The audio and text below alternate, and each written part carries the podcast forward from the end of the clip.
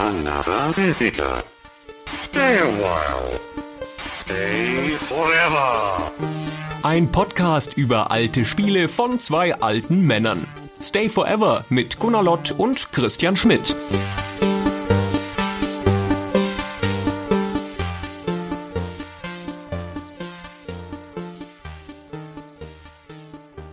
Hallo, liebe Hörer von Stay Forever. Herzlich willkommen zu einer neuen Folge und hallo Gunnar.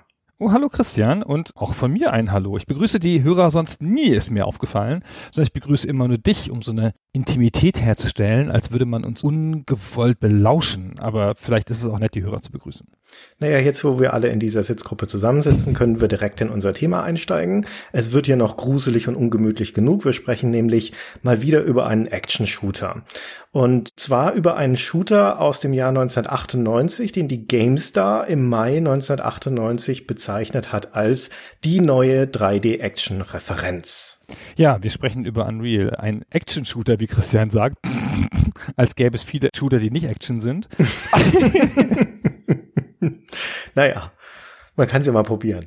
Genau, aber das ist ein Spiel, ähm, das mit packender Atmosphäre, Bombastgrafik, beeindruckenden Levels und hochintelligenten Monstern neue Maßstäbe im Action-Genre setzt, wie Peter Steinlechner jubelt. Ja, wir haben damals bei der GameStar nicht gespart mit Superlativen, was das Spiel angeht. Die Wertung 91 Prozent war auch traumhaft. Ich weiß gar nicht, ob wir zu dem Zeitpunkt, das war die zehnte GameStar-Ausgabe, na, da hatten wir schon höhere 90er-Wertungen vergeben, aber ich bin mir nicht sicher, ob das auch für den Shooter-Bereich galt. Auf jeden Fall eine sensationell hohe Wertung. Das heißt, wir reden hier über ein offensichtlich sehr, sehr gutes Spiel, nach Meinung der GameStar, aber da stand sie nicht allein damals. Wie das den Test der Zeit bestanden hat, warum es damals so gut ankam, was die wesentlichen Merkmale sind, das werden wir gewohnt gründlich herausarbeiten in den nächsten vier Stunden. Christian, ich merke doch, dass du Fallhöhe herstellen willst. das sehe ich doch schon. Ja, ja. möglich. Ah, ich habe das Gefühl, Nachtigall, ich höre dir trapsen. Aber egal, was die GameStar sagt und was auch andere Zeitschriften gesagt haben, das Spiel war rund um die Welt mit 90er-Wertungen bedacht worden und galt weithin als Meilenstein. Das ist ja auch im Urteil der Zeit der völlig richtige Eindruck. Das ist ein beeindruckendes Spiel. Ja, im Urteil der Zeit, weil das eines von diesen Spielen ist, die nicht so gut gewonnen haben im Laufe der Zeit oder sich nicht so gut gehalten haben. Aber das werden wir alles in der Folge noch erklären. Wie gesagt, im Mai des Jahres 1998, als dieses Spiel rauskommt, schlägt es ein wie eine Bombe. Vielleicht auch deswegen, weil das aus einer etwas unerwarteten Ecke kommt, nämlich von einer Firma, die bis dato weder durch 3D-Spiele großartig aufgefallen war, hatten zwar schon welche gemacht, aber noch nicht so auf der großen Bühne, noch hat sie bisher so im AAA-Bereich mitgespielt, also bei den richtig großen Mainstream-Spielen. Die Rede ist von Epic Mega Games, wie sie damals noch hießen, heutzutage besser bekannt als Epic Games. Die Macher der Unreal Engine, die benannt ist nach diesem ersten Spiel. Und die waren in den Jahren davor in erster Linie als Shareware-Firma bekannt. Neben Apogee die zweite große, einigermaßen bekannte, erfolgreiche Shareware-Firma mit Titeln wie Chess Check Rabbit zum Beispiel oder Epic Pinball. Und genau wie ihr großer Konkurrent Apogee auch sich dann umformiert hat in 3D Realms und mit Duke Nukem 3D und Rise of the Triad dann in dieses neumodische Shooter-Genre gegangen ist, genauso hat Epic Games das auch gemacht, allerdings ein bisschen später und vor allem hat es viel länger gedauert bei ihnen. Sie kamen dann also, wie gesagt, erst 98 raus. Und das ist ja ganz schön crazy. Also das kann man sich heute nicht mehr vorstellen. Damals war natürlich einfach noch viel möglich. Aber dass da eine Firma, die bis dato nur 2D-Spiele gemacht hat, die auch eigentlich zu klein war für ein Shooter-Projekt, die hatten ja bloß drei, vier, fünf Entwickler, die hatten auch nur so kleine Teams und auch insgesamt noch wenig Geld, dass die hingeht und so ein richtig großes Spiel macht von der Sorte, wie man es heute AAA nennt, ja, dass ich messen kann mit den ganz großen Industrieproduktionen seiner Zeit, das ist nachgerade ein Wunder. Hm. Unreal ist eines von den Spielen, finde ich, die man besser versteht, warum sie so sind, wie sie sind, wenn man die Entwicklungsgeschichte kennt. Wenn man weiß, wo das Spiel herkommt und warum Entscheidungen so getroffen wurden, wie sie getroffen wurden. Aber bevor wir da eintauchen und diese ganzen Sachen herausarbeiten, lass uns doch mal kurz beschreiben, falls jemand Unreal nicht kennt oder nicht gespielt hat, was für ein Spiel das eigentlich ist.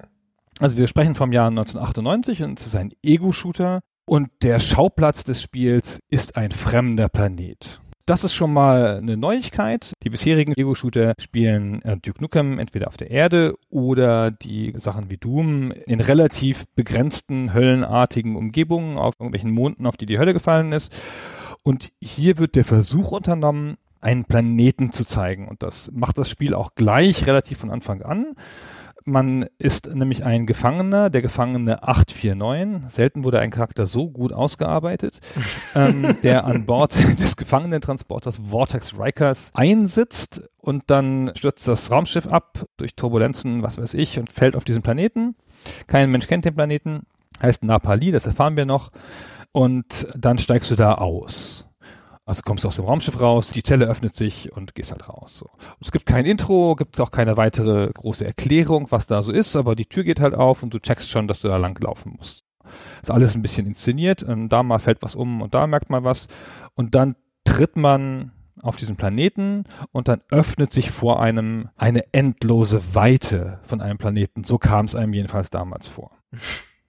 Ah, das ist echt interessant, worauf du dich fokussierst bei diesem Einstieg, weil man tritt aus diesem Raumschiff raus. Das ist ja schon ein Bocksprung über den gesamten Anfang weg, weil du startest das Spiel ja in dieser Zelle und musst erstmal aus diesem Raumschiff, aus diesem abgestürzten Raumschiff rauskommen. Und dieser Einstieg, dieser erste Level in den Vortex Rikers ist meiner Einschätzung nach die stärkste Szene im ganzen Spiel. Vielleicht gibt's noch ein, zwei Level hinten dran, die dann auch relativ stark und dicht sind. Aber so von dem, was die Szene versucht, was sie macht und was sie leistet, ist sie eigentlich die beste im ganzen Spiel. Und damals in der Gamestar-Redaktion, als Unreal aufgeschlagen ist, war das eine von diesen Szenen, wo Leute vor dem Bildschirm gerufen worden, um sich das anzuschauen. Hey, das musst du sehen. Sowas hast du noch nicht gesehen. Im 3D Action-Bereich. Und zwar deswegen, weil du als dieser undefinierte Prisoner, der je nachdem, was für ein Modell du für deinen Charakter wählst, weiblich oder männlich sein kann, der ist also noch nicht mal irgendwie spezifiziert, dann in diesem zerstörten Raumschiff inmitten von einer Atmosphäre von Chaos aufwacht. Und dieses ganze erste Level der Vortex Rikers, diese Flucht, ist so eine Art Exposition, wo das Spiel dich auch an ein paar Konzepte gewöhnt und wo es ein paar Andeutungen macht für das, was dann später im Spiel passieren wird. Aber vor allen Dingen ist es eine Grafikdemo. Ne? Also das Spiel zeigt in diesem Moment schon, was es so alles drauf hat in Sachen Effekten, in Sachen von geskripteten Sequenzen und so weiter. Und zwar ohne jeden Kampf. Es gibt keine Konfrontation in diesem ersten Level. Es geht tatsächlich nur darum, ganz geführt, streng linear, da rauszulaufen und dabei links und rechts zu beobachten, was das Spiel dir so vorführt an inszenierten Momenten. Das ist aus einer heutigen Perspektive, wenn man Call of Duty oder sowas gewöhnt ist, ist das nachgerade nichts, was da passiert. Ja, ist das fast komplett statisch. Aber mit damaligen Augen, wo Inszenierung in Shootern was ziemlich Neues und Ungewöhnliches war, ist das fast sensationell. Also abgesehen davon, dass es da eine sehr dichte Atmosphäre gibt, dadurch, dass da diese schummrige Grafik mit leuchtenden Lichtern, mit Elektrokabeln, die herumsurren, die die Gegend beleuchten, austretenden Gas, Explosionen, die das Raumschiff noch schütteln, überall liegen Leichen herum, teils zerstückelt, teils bis hoch in das Gebälk der Räume geworfen und so weiter, wird kombiniert mit der Tonkulisse, eine Computerstimme, die dich begleitet sozusagen durch das Schiff, weil sie die ganze Zeit warnt, dass da ein Gefangener ausbricht, ein Gefangener ausbricht anspricht und die aber auch dann so typische Aussätze hat, die langsamer wird und abbricht und die ganze Zeit du auch auf dieser Ebene merkst, hier ist echt alles kaputt. Ja, dieses Schiff ist Schrott. Es ist auch niemand mehr da. Ja, es ist keiner mehr da, der auf diese Stimme hören oder darauf reagieren würde. Da bist nur du und sonst Leichen, Leichen, Leichen. Das spielt also auch mit dieser Shooter-Erwartungshaltung in dem Moment, weil du die ganze Zeit denkst, wenn du schon mal einen Shooter gespielt hast, jetzt muss was kommen, ja, jetzt gleich kommt der erste Gegner um die Ecke gesprungen und dann geht der Kampf los, aber das passiert immer nicht. Du kommst von Szene zu Szene und du wirst nicht angegriffen und dann gibt es diese eine ganz, ganz starke Szene, wo du vor einem Tor stehst, so einem Metalltor, das nur ein Spalt weit offen ist und du siehst da nicht viel durch, aber du hörst da im Hintergrund, dass da offensichtlich jemand verfolgt wird, der ruft, der dann Schüsse abgibt und der dann panisch schreit, Todesschreie, während du Klauengeräusche hörst. Und dann öffnet sich langsam diese Tür und vor dir fliegen Leichenteile rum, na, wird ein Mensch quasi in Stücke zerrissen und du siehst im Hintergrund noch eine schemhafte Alienfigur wegrennen. Und das ist eine Szene, die man so in dieser Inszenierung selten bisher in Spielen gesehen hatte. Das Spiel steht damit sehr logisch zwischen Half-Life, das später kommt und dieses noch weiter treibt und den vorangegangenen Spielen von It, Quake und so, die das noch gar nicht haben. Ja, gut, Duke Nukem hat das ein bisschen, ja, aber so in dieser Form, wie das hier gemacht wird, ist das total krass neu. Und wie du schon sagst, das ist auch ohne Gewalt. Du bist ja nur ein Zuschauer, ein Spaziergänger bist du da förmlich, ja. Du bewegst dich durch diese Levels, musst du Türen öffnen und so weiter und so fort. Und das Spiel zeigt dir, wie du gesagt hast, Grafikdemo, aber es zeigt dir vor allen Dingen, was es inszenatorisch drauf hat. Mhm. Ja, dieses ganze geskriptete Sachen, die halt passieren, die getriggert werden, wenn du einen bestimmten Punkt erreichst, dann geht was los. Das ist was, was ja später in Ego-Shootern im großen Stil gemacht wird. Aber man muss bedenken, bis dahin waren Ego-Shooter ein Genre des Kämpfens und der Bewegung. Und das ist ja auch weiterhin ein Spiel des Kämpfens und der Bewegung. Aber jetzt kommt eine erzählende Ebene hinzu, die so stark vorher noch nicht war. Die erzählende Ebene ist auch, gleich vorweggenommen, hier im Spiel nicht die ganze Zeit so intensiv durchgehalten wie am Anfang. Ja, richtig. Aber aber dieser Moment, dieser Anfang, der setzt eine ganz starke Stimmung ja, und bringt einen sehr, sehr, sehr stark ins Spiel. Ja, das Spiel macht hier innerhalb des Levels, also innerhalb der eigenen Spielhandlung, etwas, was in vorhergehenden Shootern, die ja zum Teil auch schon inszeniert sind, gerade so LucasArts-Spiele wie ein Outlaws oder ein Jedi Knight, die alle im Jahr vorher erschienen sind, die ja auch schon stark erzählend sind, aber die machen das in Zwischensequenzen. Also bei Jedi Knight zum Beispiel ja sogar in Filmsequenzen. Und hier gibt es keine Zwischensequenzen in Unreal. Da passiert das alles innerhalb der einzelnen Levels auf einem runtergenommenen Maße, aber die Welt an sich erzählt hier. Also das ist so Ansätze von Environmental Storytelling, wie man das nennt, dass durch die Umwelt Dinge erzählt werden und Ansätze von Worldbuilding. Und es ist ganz interessant, finde ich, dass das zweite große Shooter-Spiel von 98 ist Half-Life, das ja dann quasi links an Unreal vorbeigezogen ist und heute das wesentlich wichtigere Spiel ist. Aber die waren einigermaßen nah aneinander und beide haben einen ähnlichen Anfang. Die führen dich nämlich erstmal durch lineare Sequenzen, in denen es zu beobachten gibt, aber noch nicht zu handeln. Bei Half-Life ist es diese Fahrt in das Black Mesa Gebäude rein, das natürlich noch viel enger ist. Du kannst dich ja zwar bewegen in diesem Shuttle, aber sonst nix. Und hier musst du immer noch selbst durch die Vortex-Reikasten. Aber was hier passiert, ist potenziell identisch. Es wird eine Welt vor dir präsentiert und es werden erste Konzepte an dich präsentiert, erste Dinge gezeigt, wie diese Scarge Alien zum Beispiel, die dann später als Gegner auftauchen, die dich schon mal vorbereiten auf das, was im Spiel noch kommen wird und die Spannung aufbauen in diesem Moment. Das ist volle Kanne beim Metal Storytelling. Ja. Also das bleibt rudimentär, aber du kriegst ja auch so Messages im Spiel, die du dann lesen kannst und ja. so, also auf Bildschirmen und solche Sachen. Es fängt schon an, dir eine Geschichte zu erzählen, die einigermaßen dünn bleibt. Offenkundig ist hier eine Katastrophe passiert, Mai, aber der du schon so folgen kannst und wo du auch wissen willst, was ist denn jetzt mit diesen Überlebenden passiert? Also es hat schon so eine Art Mini-Mysterium, dem du folgen willst. Wo sind wir hier? Was machen wir hier? Und was soll das? Ja, das ist gar kein Mini-Mysterium. Eigentlich ist das ja vollgepackt mit klassischen Fragen. Warum sind wir abgestürzt? Was ist auf diesem Planeten los? Wer sind diese Aliens? Wo sind alle Leute von der Vortex Rikers hin? Gibt es Überlebende? Also massenhaft spannende Fragen eigentlich. Und dieser ganze Spieleinstieg auch noch bis so ins zweite, dritte Level hinein trägt dieses Versprechen schon noch weiter. Da macht dich das Spiel vertraut mit weiteren Konzepten über die Welt. Und schon im zweiten Level entdeckst du das erste Mal einen offenbar friedlichen Einheimischen Außerirdischen, wo du später erfährst im nächsten Level, dass die Nali heißen und das sind so vierarmige, große Zweibeiner, humanoide Wesen, die so ein bisschen fremdländisch aussehen und in einer fremden Sprache sprechen. Und im dritten Level tauchen dann das erste Mal Schilder mit Schriftzeichen auf, mit Fremden. Zum Glück hast du so einen Universalübersetzer dabei, den du dann lesen kannst. Also auch da wird dir sukzessive nahegebracht, dass du hier auf einer Welt gelandet bist, wo Kultur existiert, ja, die eine Kultur hat, die hat eine Sprache, die hat Einheimische, die hat Architektur, Gebäude und sie hat, wie man dann auch noch feststellt, offensichtlich Unterdrücker, nämlich diese Scar Aliens. Also die werden geschrieben S-K-A-A-R-J mit einem J hinten dran. Deswegen weiß ich immer nie, wie man sie ausspricht. In diesem ersten Unreal wird es auch nie geklärt, aber im Add-on, da gibt's Sprachausgabe, da werden sie Scar genannt. Also das J ist offensichtlich stumm. Ja, habe ich auch so verstanden. Ja, okay. Ja, also da gibt es einen Konflikt auf dieser Welt zwischen diesen Scar-Aliens und den einheimischen Nali. Und auch das trägt ja noch zum Mysterium bei, was wollen die Scar eigentlich hier? Und warum unterdrücken sie diese Nali? Genau, du kannst aber mit den Nali nicht richtig kommunizieren. Du kannst sie aber erschießen. Bringt dir halt nichts, ja, aber es sind halt friedliche Leute, aber es geht, du hast die Interaktionsmöglichkeit des Erschießens und hin und wieder hilft dir einer von denen, indem er dir einen geheimen Raum zeigt oder einen Weg, dann winkt er dich mit den oberen anderthalb Armen zu sich und läuft dir vorweg und zeigt dir was und du wirst aber auch manchmal Zeuge davon, wie die Scar die Nali töten. Also du siehst hier diesen Konflikt auch wieder, du kriegst ihn nicht irgendwie gesagt, sondern du kriegst ihn gezeigt. Kriegst ihn gezeigt, genau. Das ist auch ein echt starker Moment, wenn du das erste Mal diesen Nali begegnest, der dir zuwinkt und du folgst ihm und dann rennt ihr gemeinsam in so einen Scar rein und der metzelt als erstes den Nali nieder. Da weißt du, da brauchst du gar keine weiteren Worte mehr. Also ist klar, okay, die können sich nicht ausstehen. Ja, genau. Und die sind aber friedlich, die Nali, und die wehren sich auch nicht und da wird nie gekämpft oder so. Die sitzen da immer und meditieren und werden abgeschlachtet. Ja, genau. So, jetzt bist du so schön aus dem Raumschiff ausgestiegen, aber du hast gar nicht gewürdigt, dass sich die Welt so ausbreitet vor dir. Ja, dann würdige das mal. Im zweiten Level. Und dieser inszenierte Anfang, ja, tatsächlich sensationell und schon ein bisschen eine Vorwegnahme von Half-Life.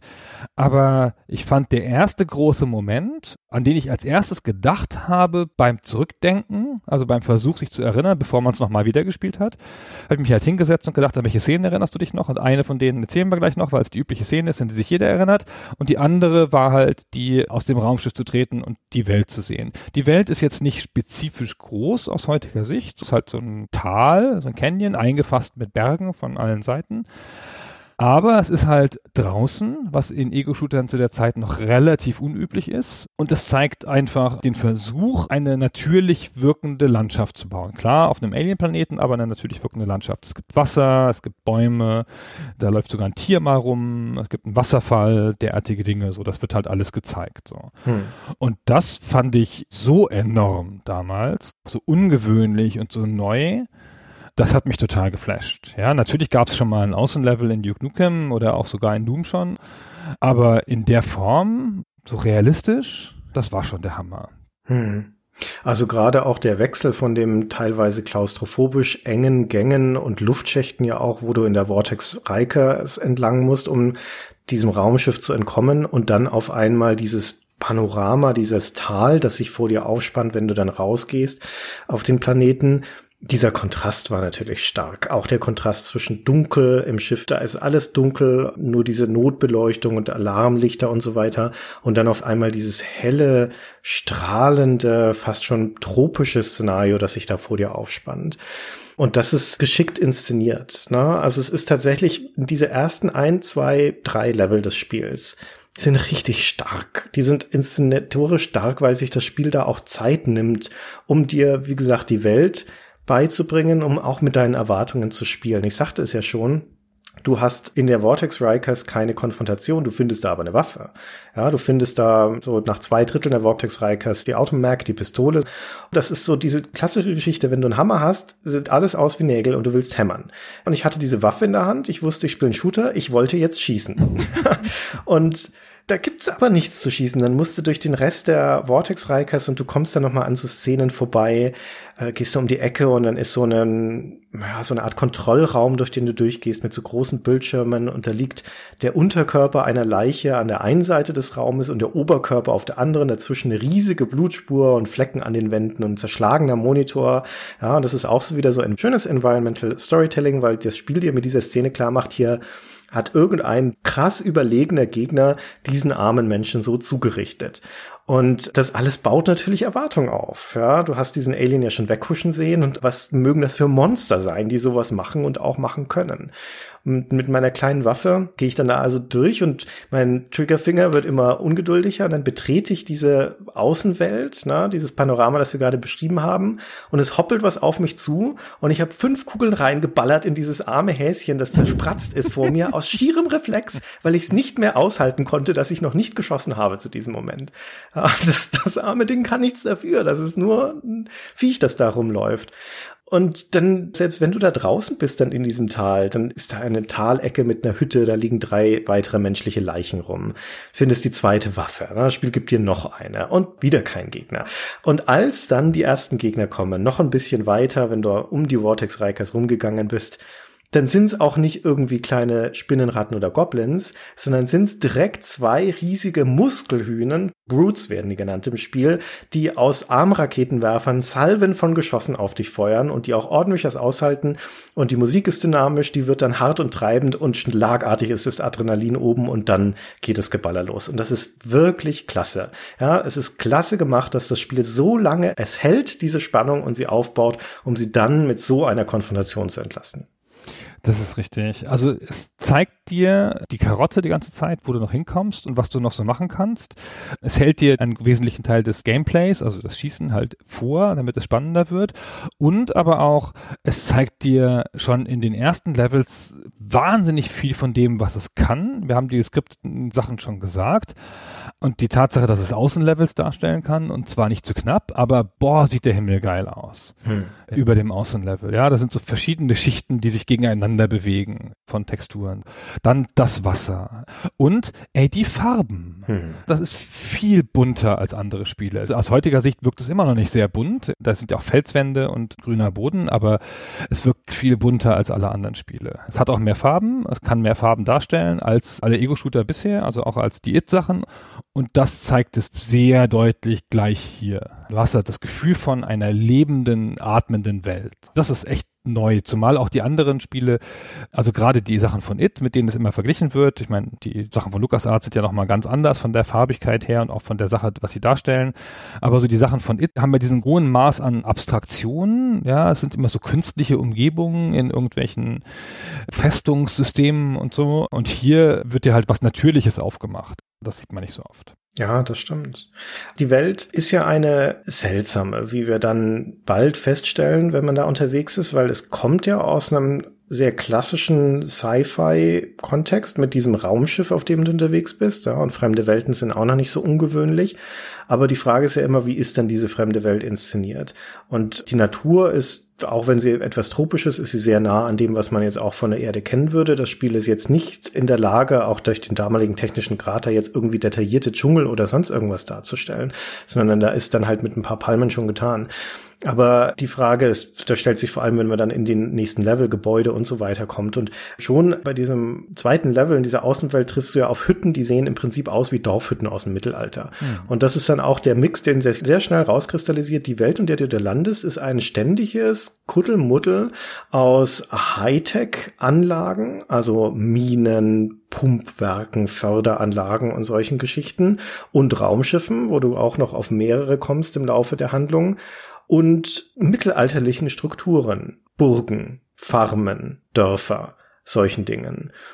Und das ist echt seltsam. Ja, es ist, wirkt ein bisschen so, als ob die sich nicht ganz entscheiden könnten, was für ein Spiel sie machen wollen. Ist es jetzt ein Fantasy-Spiel oder ist es ein Sci-Fi-Spiel? Weil beides zu ungefähr gleichem Maße vorkommt. Also, das ist natürlich gewollt. Das ist ja ein Teil der Geschichte auch des Spiels, dass sie halt mit so einem Konzept angefangen haben. Ja, der erste Prototyp war ja die Idee, Höhlensysteme zu haben und Roboter. Aber hier habe ich es jetzt so empfunden beim Wiederspielen, dass es einfach drei Sorten von Technologie gibt, die den drei Rassen zugeordnet werden können. Also die Menschen, denen du zugehörst, ja, haben halt eine Technologie, das ist das, was du im Raumschiff findest. Mhm. Dann haben die Nali eine Technologie, das ist alles, diese Förderanlagen, ist alles, was so ein bisschen mittelalterlich wirkt noch, so grobe, große Schalter, die man drücken muss und so. Und dann diese filigranen Computerscreens, die es überall gibt, die werden ja auch immer von den SCAR bedient. Ja. Da stehen ja manchmal SCAR davor und bedienen die und ich habe das Gefühl, das gehört denen. Und diese Geheimgänge in den Burgen, das ist ja alles Nali-Territorium. Das ist sehr gut beobachtet, das stimmt. Das würde ich genauso auch sagen, ja. Diese drei Stile fließen da zusammen. Der menschliche Stil natürlich nur durch die Raumschiffe, wie gesagt, da kommt nochmal ein zweites, die da auf dem Planeten gelandet sind. Aber ansonsten ist es diese Mischung aus der Nali-Kultur, die dann kompromittiert ist von dem, was die Scar dort gebaut haben. Also gerade diese ganzen Minenanlagen und sowas, die sind ja offensichtlich von den Scar angelegt. Man erfährt dann auch, also wirklich nur auf das Loseste in der weiteren Spielhandlung. Das muss man sich auch größtenteils zusammenreimen. Die sind da, weil es auf diesem Planeten ein seltenes Material gibt, wie es halt häufig so ist. In diesem Fall heißt es Teridium, glaube ich. Und das wollen die Ska ausbeuten und dazu versklaven sie die einheimischen Nali als Arbeiter für die Minen. Ja, das ist auch schon alles. Ja, dafür sieht man aber gar nicht so viele Nali arbeiten, sondern Nee, die Nali, die ich treffe, die meditieren immer bloß. Genau, die hängen irgendwo rum. Das ist ja erfolgreiche Ausbeutung, ey, meine Herren. Vielleicht sind sie alle schon verschlissen, die anderen, oder wir kommen nie in die Bereiche, wo die wirklich arbeiten. Keine Ahnung. Ja, das scheint so zu sein, genau. Also man sieht ja auch nicht eine richtige Szene, wo Sachen abgebaut werden. Also man sieht auch nicht mal eine Lore voll von dem Material oder so. Also das Unreal würde ich in eine Tradition des Leveldesigns einordnen, wo die Architektur nicht unbedingt einen erkennbaren Zweck haben muss, sondern sie muss nur dem Spielablauf dienen. Also sowas wie bei Doom oder Quake, die ja nominell zum Beispiel in irgendwelchen Raumstationen oder Dungeon-Anlagen, Kerkern oder sowas spielen, die aber auf eine Art und Weise gebaut sind, wie sowas niemals in echt gebaut werden würde. Und Unreal gehört da auch rein. Da kommst du zwar durch dann so Minen und Dungeons und Förderanlagen und was weiß ich, aber die sind auf eine Art und Weise gebaut, die absolut keinen Sinn macht oder keinen Sinn machen muss. Ne? Also da muss die Architektur muss keinen erkennbaren Zweck haben. Anders als der Strang der so mit spätestens mit Duke Nukem 3D anfängt und der auch stärker dann in Half-Life drin ist oder in modernen Shootern wie Call of Duty, wo die ganze Umgebung erkennbar sein muss in ihrem Zweck. Also der Supermarkt, das Kino, der Staudamm, der realistische Zeig, würde ich mal sagen, wo du den Zweck des Schauplatzes, in dem du dich gerade bewegst, auch nachvollziehbar erkennen musst. Ja, sie versuchen nicht funktionale Gebäude zu bauen hier und sie versuchen nicht mal eine funktionale Mine zu bauen. Ja. Und es wirkt auch nicht, als gäbe es einen logischen Fortschritt durch die Welt oder logische Transportsysteme. Es ist alles so, wenn die Leute, die da wohnen und arbeiten, sich so bewegen müssen mit den ganzen geheimen Wegen und den ganzen komischen Fahrstühlen, ja, dann kommen die nie irgendwie dazu, da richtige Arbeit zu leisten. Deswegen arbeiten die nämlich nicht, die Nali. Ja, die sind alle nicht zur Arbeit gekommen, weil der Fahrstuhl nicht ging und sie die Geheimtür nicht gefunden haben. Also das ist halt eine alte Tradition, würde ich ihm sagen. Das macht man ja heutzutage fast nicht mehr so. Hm. Ja, die ersten Shooter sind so, die sind halt auf Effekt gebaut und darauf, was man so kann. Ja, es ist ein Spiel noch der beweglichen Elemente, wo bewegliche Elemente noch einigermaßen neu genug waren, dass es genügend Anlass dazu gab, sie in den Karten rauszustellen, wie das bei Duke Nukem ja auch so ist. Und hier, also wenn ich eine Sache sagen müsste, die mir am meisten im Gedächtnis geblieben ist von Unreal, dann ist es die schiere Menge an unterschiedlichen Schaltern, die es in dem Spiel gibt. Also was es da an Schaltern gibt Verrückt, ja. und Designs von Schaltern. Kippschalter, Druckschalter, runde, eckige, Drehräder in allen erdenklichen Formen. Das ist unfassbar. Auch ganz schwer zu lesen. Das ist halt so ein bisschen eine der Sachen, an die man sich gewöhnen muss, wenn man alte Spiele spielt. Die heutigen Spiele haben alle so eine klare Designsprache. Ja, das heißt, einen Schalter erkennst du schon auf 20 Meter, weil alle Schalter sind, keine Ahnung, lila oder grün oder alle Schalter sind eckig und alle Schalter, die Türen öffnen, sind eckig und alle Schalter, die Falltüren öffnen, sind rund. Heutzutage findet man immer so eine grundlegende Sprache. Das Mhm. hatte man damals noch nicht. Also ich will nicht sagen, dass das nicht schon möglich gewesen wäre, aber die meisten Spiele haben es noch nicht so konsequent gemacht. Und es ist natürlich auch so, dass Unreal eine spezifisch fragmentierte Entstehungsgeschichte hat und das ein bisschen ein Spiel ist, das aus vielen verschiedenen Teilen zusammengesetzt wurde. Ja. Also es gab nicht so eine konsistente, klare, durchgehende Vision, sondern es gab, wie auch bei anderen Spielen zu der Zeit, relativ viel Macht für die einzelnen Leveldesigner, die ein bisschen ihr Ding machen konnten. Das merkt man dem Spiel schon an. Es hat theoretisch die Anmutung eines levellosen Spiels, Mhm. weil es hat wenig Ladeübergänge und wenn es laden muss, dann führt es dich durch so eine Tür und lässt dich in der Tür laden, wo du bitte die Illusion hast, dass der Level da einfach weitergeht und es geht dann auch logisch weiter. Also es hat nicht so wie Doom noch früher so abruptes Ende und dann ist der Level vorbei, sondern wie später in Half-Life gehst du einfach relativ nahtlos durch eine Welt. Und diese grundlegende Anmutung einer durchgängigen Welt macht das ein bisschen kaputt, dadurch, dass die Umgebungen alle nicht logisch sind und auch nicht gut merkbar sind oder nicht gut zu lesen sind und halt auch einzelne Passagen auf Effekt gebaut sind. Ja, du bist halt in der Re- Region, da ist es dann so und dann ist es in der nächsten Region wieder ganz anders. Also das, was du gerade gesagt hast, dass das im Prinzip ein levelloses Spiel ist, ist auch eine wirklich schöne Beobachtung. Auch das wiederum ist was, was Half-Life ganz genauso macht. Auch dort gibt es nur durch kurze Ladepausen unterbrochen einen nahtlosen Übergang von einem Moment in den anderen, von einem Level in den anderen und das Gefühl, das dir da vermittelt werden soll, ist das einer durchgehenden Reise durch das Spiel. Und in der Shooter-Tradition vorher sind Levels in sich geschlossene Dinge, die ja auch eine klare Unterbrechung haben. Eine Zwischensequenz zum Beispiel in erzählenden Spielen oder zumindest ein Statistikscreen, wo dir wie in Doom gezeigt wird, wie gut du in diesem Level abgeschlossen hast und dann wird das nächste geladen. Und auf diese Dinge, die ja durchaus ihren Mehrwert haben, ja, die die Geschichte vorantreiben oder die dir nochmal einordnen, wie gut du warst, auf die verzichtet Unreal. Und es verzichtet bewusst auf sie, weil es ihm ein höheres Gut ist, für dich diese bruchlose Erfahrung zu versuchen zu ermöglichen. Es ist immer noch eine kurze Ladepause und es wird dir eingeblendet, in welchem Level du als nächstes bist und interessanterweise auch, wer der Autor dieses Levels ist. Das ist ja was, was man ganz, ganz selten hat, dass der Level-Designer so wichtig ist, dass er namentlich genannt wird beim Laden des Levels. Kenne ich eigentlich nur aus Unreal. Aber ansonsten ist es bruchlos. Also es ist eine von diversen Dingen, die im Addon nicht so gut gelöst sind. In dem Return to Napoli, da gibt's wieder Statistik-Screens und Audiologs dazwischen. Also es wirkt dadurch sehr modern, auch heute noch, weil es ja eher eine Art ist des Erzählens in dem Ego-Shooter oder des Bauens von Ego-Shootern, die später erst in Mode gekommen ist mhm. und die durch Half-Life nochmal immens popularisiert wurde. Also was hier in großen Teilen angelegt ist, ein halbes Jahr später kam das dann in Half-Life noch deutlicher zum Tragen. Aber man darf es nicht vergessen, es ist hier in Unreal schon drin. Ja. ja. Und das ist ja ein ganzes Stück vorher entstanden. Und wie überhaupt Unreal, man kann es nicht anders sagen, schon eins der Spiele ist, in denen es ganz viele Sachen, die später Standard geworden sind, zum ersten Mal gab. Was sicherlich auch ein Grund der Faszination ist, einerseits, über die wir noch ein bisschen sprechen werden, aber auch ein Grund dafür ist, warum es nicht so gut gealtert ist. Weil Spiele, in denen Sachen zum ersten Mal gemacht wurden, die altern. Ja, weil danach sind die Sachen dann Standard und werden noch tausendfach verbessert. Sag mal ein Beispiel für was, was Unreal als erstes gemacht hat. Namentlich technische Sachen natürlich. Hm. Also volumetrischer Nebel und solche Sachen, ja. Also diese vielen technischen Effekte, von denen es ganz viele hatte, auch dieser Farbreichtum. Danach sind alle Spiele darauf gegangen, auf 16-Bit-Farben. Und diese ganzen Sachen, die kann man natürlich nicht mehr würdigen. Ja? Die kann man nur aus der Zeit würdigen, wenn sie das erste Mal da waren. Aber das Unreal, um das an dieser Stelle schon zu sagen, hat vielleicht das Pech oder das Problem, dass es wirklich so ein Missing Link Spiel ist, so ein Spiel des Übergangs. Wenn Half-Life die Blaupause für die neue Art des narrativen Shooters ist. Des erzählenden Shooters, in dem du dich durch eine inszenierte Geschichte spielst, die um dich herum vom Spiel inszeniert wird, während du da durchläufst und schießt nachdem ja dann fast alle modernen Shooter heutzutage funktionieren, die ja nach dieser Blaupause gebaut sind.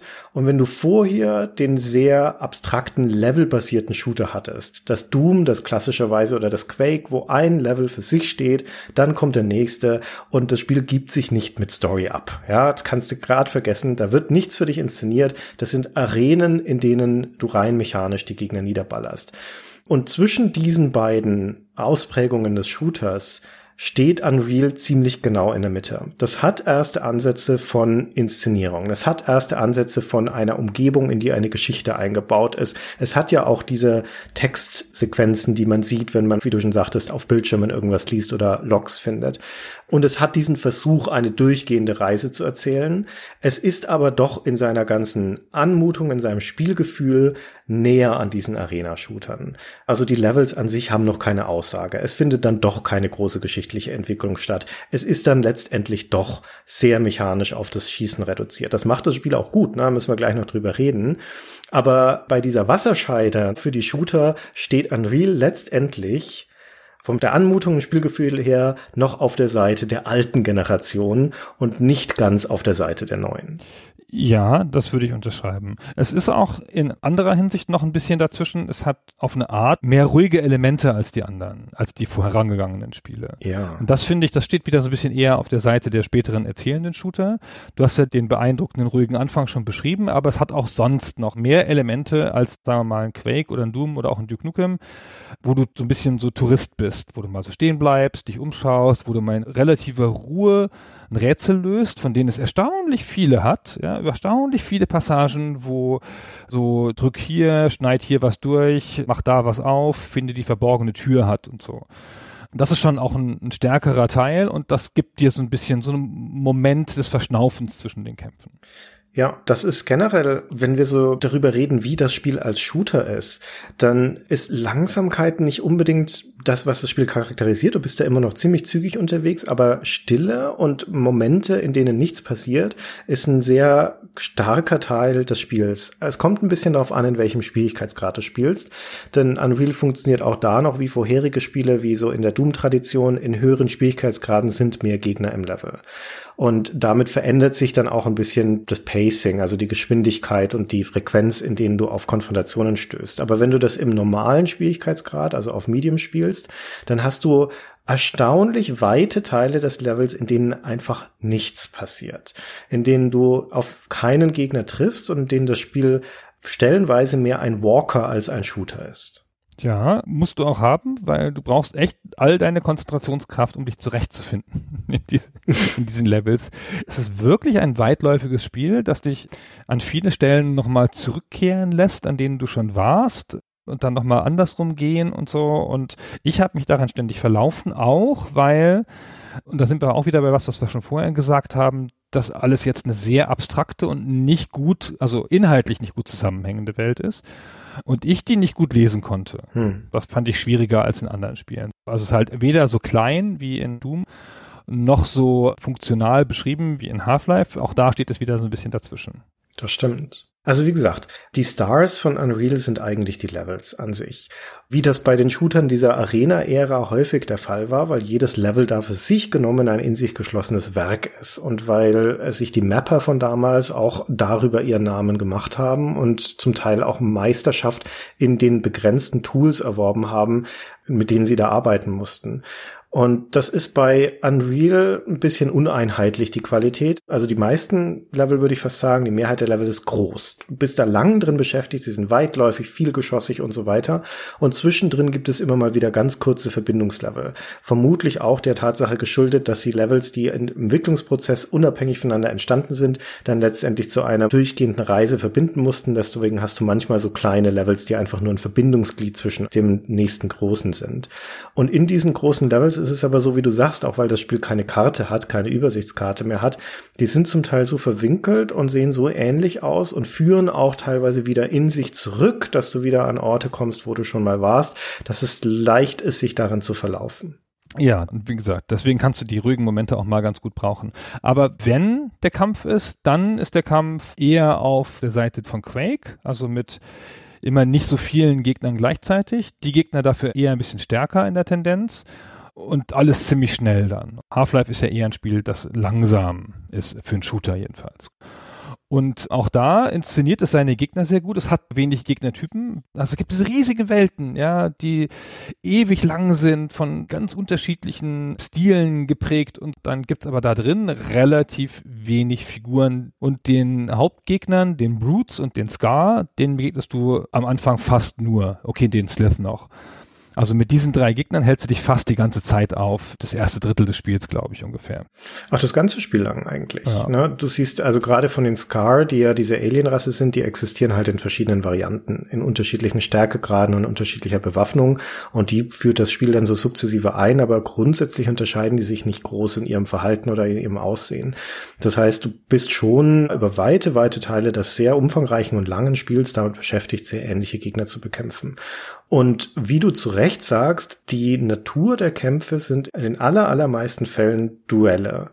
Auch wieder in Abgrenzung zu den Massenkämpfen von Shootern wie Doom und ansatzweise ja sogar auch in Half-Life, wo du eher mittelstarke Gegner in größerer Menge hast. Hier sind es in den seltensten Fällen mal mehr als zwei Gegner gleichzeitig, gegen die du kämpfst. Wirklich in den seltensten.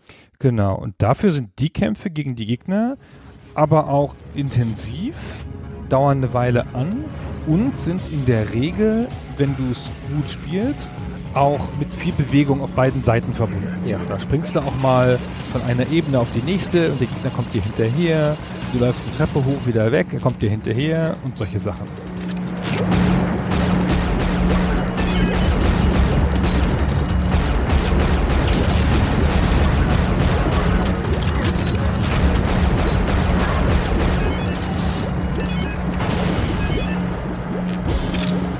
Manche Gegner laufen auch mal weg von sich aus. Manche Gegner gehen in Deckung. Die Scar weichen die ganze Zeit deinen Schüssen aus, die Arschlöcher, ey. Und also die Kämpfe sind, will ich sagen, anstrengender, aber auf eine Art fordernder als in vielen anderen Spielen. Ich meine, Quake 1 hat auch sehr originelle Gegner, die auch sich ganz unterschiedlich verhalten. Aber hier, also gerade besonders die Scar, die ja von allen Gegnern die humanoidesten sind, die wirken sehr schlau. Fast wie ein Spieler, der gegen dich spielt, wenn du so gegen einen Scar kämpfst. Der schießt die ganze Zeit auf dich, duckt sich, geht zur Seite und so weiter. Hm. Aber warum ist das so? Ich finde, dass diese Designentscheidung, dass du hier gegen überwiegend einzelne, dafür anspruchsvolle Gegner kämpfst, auch wieder sich in diese grundlegende Ambition des Spiels einreiht, dass das Spiel zeigen möchte, was es kann. Der Ehrgeiz von Epic Mega Games für Unreal während der gesamten Entwicklung war, einen technisch wegweisenden Shooter zu schaffen, id Software zu schlagen und das Nonplusultra an Shooter-Technik auf die Beine zu stellen. Und ganz viel von Unreal fokussiert sich darauf, das zu demonstrieren. Und eines der unbestrittenen Highlights, das Unreal damals hatte und wo es weit die Nase vor allen Spielen vorne hatte, war die KI der Gegner. Das wurde bei uns im Gamester-Artikel ja auch von Peter rauf und runter gefeiert. Und jetzt wieder aus moderner Perspektive, die sind nicht intelligent, ja, also das ist jetzt nicht so, wenn du, auch wenn du dein Video anschaust, dass du da irgendwie überraschende Dinge von den Gegnern sehen würdest, aber die machen Sachen, die nicht Standard waren zu diesem Zeitpunkt in den Spielen, wie du sie schon beschrieben hast, also mit diesen Ausweichsprüngen und mit dem Zurückziehen, diese Scar, die unterscheiden zwischen Nahkampf und Fernkampf und die suchen den Nahkampf zum Beispiel, springen dann auch auf dich zu, ziehen sich wieder zurück, greifen sich dann aus der Ferne an, also allein, dass die Gegner zwischen diesen Kampfstilen unter unterscheiden können. Die können ins Wasser springen und wieder rausspringen und können auch schwimmen, wenn sie da drin sind und auch von verschiedenen Ebenen wechseln. Und, und das ist wirklich was, was ich bis heute beeindruckend finde, die kennen das Level und die kennen den Weg zu dir. Wenn du da eine Schlucht hast und auf der anderen Seite steht ein Scar und der sieht dich, und du wartest da eine Minute und drehst Däumchen, dann taucht er eine Minute später neben dir auf und fängt an mit dir zu kämpfen, weil der, egal wie gewunden der Weg ist und wie viele Ebenen zwischen euch sind, der findet zu dir, wenn nicht irgendein unüberwindbares Hindernis dazwischen ist. Und das ist klasse. Na, und dass die Gegner das können, dass die so geschickt kämpfen, das bestimmt auch die Spielerfahrung. Die Gegner können das, deswegen sind die Kämpfe so, wie sie sind. Genau. Und das liegt natürlich daran, dass der Mensch, der diese KI geschrieben hat, jemand ist, der halt bekannt geworden ist damit, dass er Bots geschrieben hat. Ja. Für einen Multiplayer, also für Deathmatch. Ja, das ist der Steve Polch, der Polch, Polgi, ah, der englische Namen, ey. Der Steve Polgi, der hat den Reaper-Bot geschrieben. Für Quake. Für Quake, genau. Also der im Guinness-Buch der Rekorde war als der erste computerkontrollierte Deathmatch-Gegner. Und den hat der Mark Rain gespielt und gesehen und fand das halt super und hat dann daraufhin den Programmierer dazu eingestellt. Und es ist immer schwer zu sagen, aber ich bilde mir ein, das ist der Einfluss, der dazu geführt hat, dass wir Gegner hier haben, die sich ein bisschen eher wie Bots verhalten. Ja, definitiv. Ja. Also, ne, wie Multiplayer-Bots. Der Scar wirkt wie ein Multiplayer-Bot. Genau. Und du hast es ja schon gesagt, mit dieser Beweglichkeit durch den Level, das ist typisches Bot-Verhalten, finde ich. Das ist ja auch eine der unbestrittenen historischen Leistungen, die Unreal nicht abzusprechen ist, dass es der erste große Shooter ist, der mit Bots geliefert wurde. Das heißt, du kannst aus dem Spiel heraus Multiplayer-Partien starten, ohne andere Spieler einzuladen, einfach nur mit KI-Gegnern. Das ist was, was du in Quake nur mit Hilfe von diesen Mods machen konntest, also mit den Reaper-Bots zum Beispiel. Beispiel, die aber nicht mitgeliefert waren und bei Unreal waren sie von Anfang an dabei. Und die KI aus diesen Bots ist auch in die Gegner in der Singleplayer-Kampagne eingeflossen. Deswegen verhalten sie sich so, wie sie sich verhalten. Genau, das ist auch ein echt vernünftiger Gedanke, finde ich, diese Synergie zu nutzen, dass sie zum einen auch ein Multiplayer-Spiel geschaffen haben mit Bots, dazu kommen wir ja noch ein bisschen, und dann aber auch die Gegner zu haben, die sich dadurch sehr menschlich verhalten oder halt Alien-mäßig, ja. Hm. Und ich habe auch im Wiederspielen den Multiplayer-Modus nochmal gespielt mit Bots und ich fand, die verhalten sich echt okay. Ja. Man hat jetzt auch aus heutiger Sicht nicht das Gefühl, die wären total dämlich und bleiben irgendwo hängen, sondern so, die bewegen sich sehr klar durch die Levels, schießen auf dich, wann immer sie können. Also die fühlen sich echt an. Die beherrschen die unterschiedlichen Waffen, die es gibt. Ja, genau. Die halten vor, also die wissen, in welche Richtung du dich bewegst und wenn du in die weiterläufst, wirst du von ihnen getroffen. Also das ist kein Kanonenfutter, ne? ganz im Gegenteil. Und wie gesagt, so ist es im Spiel letztendlich auch. Genau, das trägt viel zum Welt Mitgefühl bei, weil du dieses Gefühl hast, gerade bei den Scar, deinem Hauptwidersacher, dass die da irgendwie zu Hause sind und dass du in deren Welt eindringst, die sie irgendwie beherrschen und dass die halt auch nicht blöd sind. Die wirken auch wie eine böse Intelligenz, wie richtige Feinde. Ja, also ich finde jetzt zum Beispiel die Brutes, die wirken eher wie so typische Monster, die da halt rumlaufen und dann hast du relativ schnell eine Strategie für die ausgetüftelt, die sind halt so groß, dann kannst du dich halt immer gut hinter Ecken verstecken und so. Und bei den Scar musst du dich halt auch selber immer ein bisschen bewegen. Das ist nett. Also das, was Unreal wirklich gut macht und warum die Kämpfe auch spannend und abwechslungsreich sind, obwohl es nicht so wahnsinnig viele unterschiedliche Gegner gibt, wie du schon gesagt hast, ist, dass Shooter generell ja sind ja an sich Actionspiele, also hängen viel von Action- und Reflexfähigkeiten ab, das Ausweichen, Positionieren, schnell schießen, das Fadenkreuz positionieren und so weiter. Aber sie haben ja auch eine taktische Komponente und diese taktische Komponente ergibt sich aus der Kombination aus, was kann mein Gegner, was für Waffen habe ich zur Verfügung und wie ist die Umgebung beschaffen.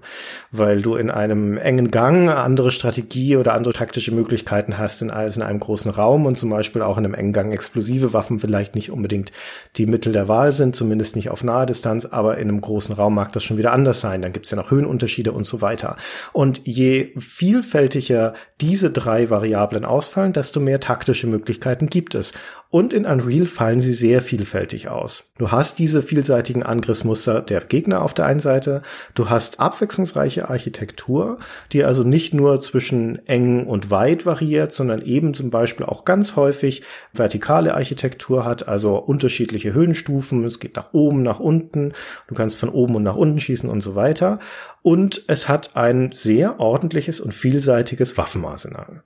Genau, es gibt zehn Waffen, von Piff-Puff-Pistole bis Mehrfachraketenwerfer, wie das halt so üblich ist. Alle ein Tick Alien-mäßig abstrakt. Ja, es ist nicht so leicht zu sehen, wenn du eine neue Waffe aufnimmst. Hast du nicht wie, keine Ahnung, bei Doom die Schrotflinte oder so, hast du schon sofort ein Gefühl dafür, was die kann und gegen was für eine Gegnertype die wirkt, du musst die schon ausprobieren und dich mit denen so ein bisschen vertraut machen. Haben auch alle logischerweise eine eigene Munitionssorte und sie haben alle noch einen zweiten Schussmodus, was noch eine taktische Ebene hinzubringt dieser zweite Schussmodus, das klingt erstmal trivial, wenn man das so hört, aber es ist meines Wissens nach das erste Spiel, das das so gemacht hat. Bin mir jetzt nicht ganz sicher, hatte Blatt das auch? Ah, ich weiß nicht mehr genau. Sagen wir mal eines der ersten Spiele, die das so gemacht haben. Und das heißt, zum einen, du hast in den Kämpfen potenziell mehr Möglichkeiten auf Situationen zu reagieren, ohne dass du gezwungen bist, die Waffe zu wechseln, weil du mit der gleichen Waffe zwei Angriffsmöglichkeiten hast. Zum Beispiel der Eightball, also der Raketenwerfer, der verschießt Raketen und er verschießt Granaten mit dem zweiten Feuermodus, mit denen du zum Beispiel um Ecken schießen kannst. Oder die ASMD, die Shock Rifle, die spätere, die ist entweder eine Railgun, also verschießt einfach so einen Energiestrahl, oder sie verschießt einen langsamen Energieball, der viel besseren Umgebungsschaden macht und mächtig ist, aber halt eher auf lange Distanz sinnvoll ist. Und so kannst du also im Kampf mit einem Gegner, je nachdem wie sich das Kampfgeschehen entwickelt, ohne die Waffe wechseln zu müssen, darauf reagieren. Das ist schon mal ganz cool und schafft mehr Dynamik. Es schafft aber auch, und das ist eigentlich noch viel cooler, eine Art von Interaktivität von Waffen. Dadurch, dass du mit den Waffen noch mehr Möglichkeiten hast, als einfach nur den Abzug zu drücken. Zum Beispiel gibt es diesen Razor Check. Das ist ein Werfer von Energiescheiben die einfach in einer geraden Linie auf den Gegner zufliegen, aber mit der rechten Maustaste, also mit dem zweiten Feuer, kannst du die nachsteuern, indem du dein Fadenkreuz irgendwo hinziehst und dann folgt die Flugbahn von dieser Disk dann deinem Fadenkreuz. Oder es gibt Waffen im Spiel, die aufgeladen werden können. Die Dispersion Pistol, eine der Standardwaffen oder diese Biowaffe zum Beispiel. Je länger du die Taste gedrückt hältst, desto stärker wird dann der Schuss, der da rauskommt. Oder im Add-on in Return to Napoli, da gibt es dann Granaten, die du erst verschießen kannst und am zweiten Mausklick kannst du sie dann zünden.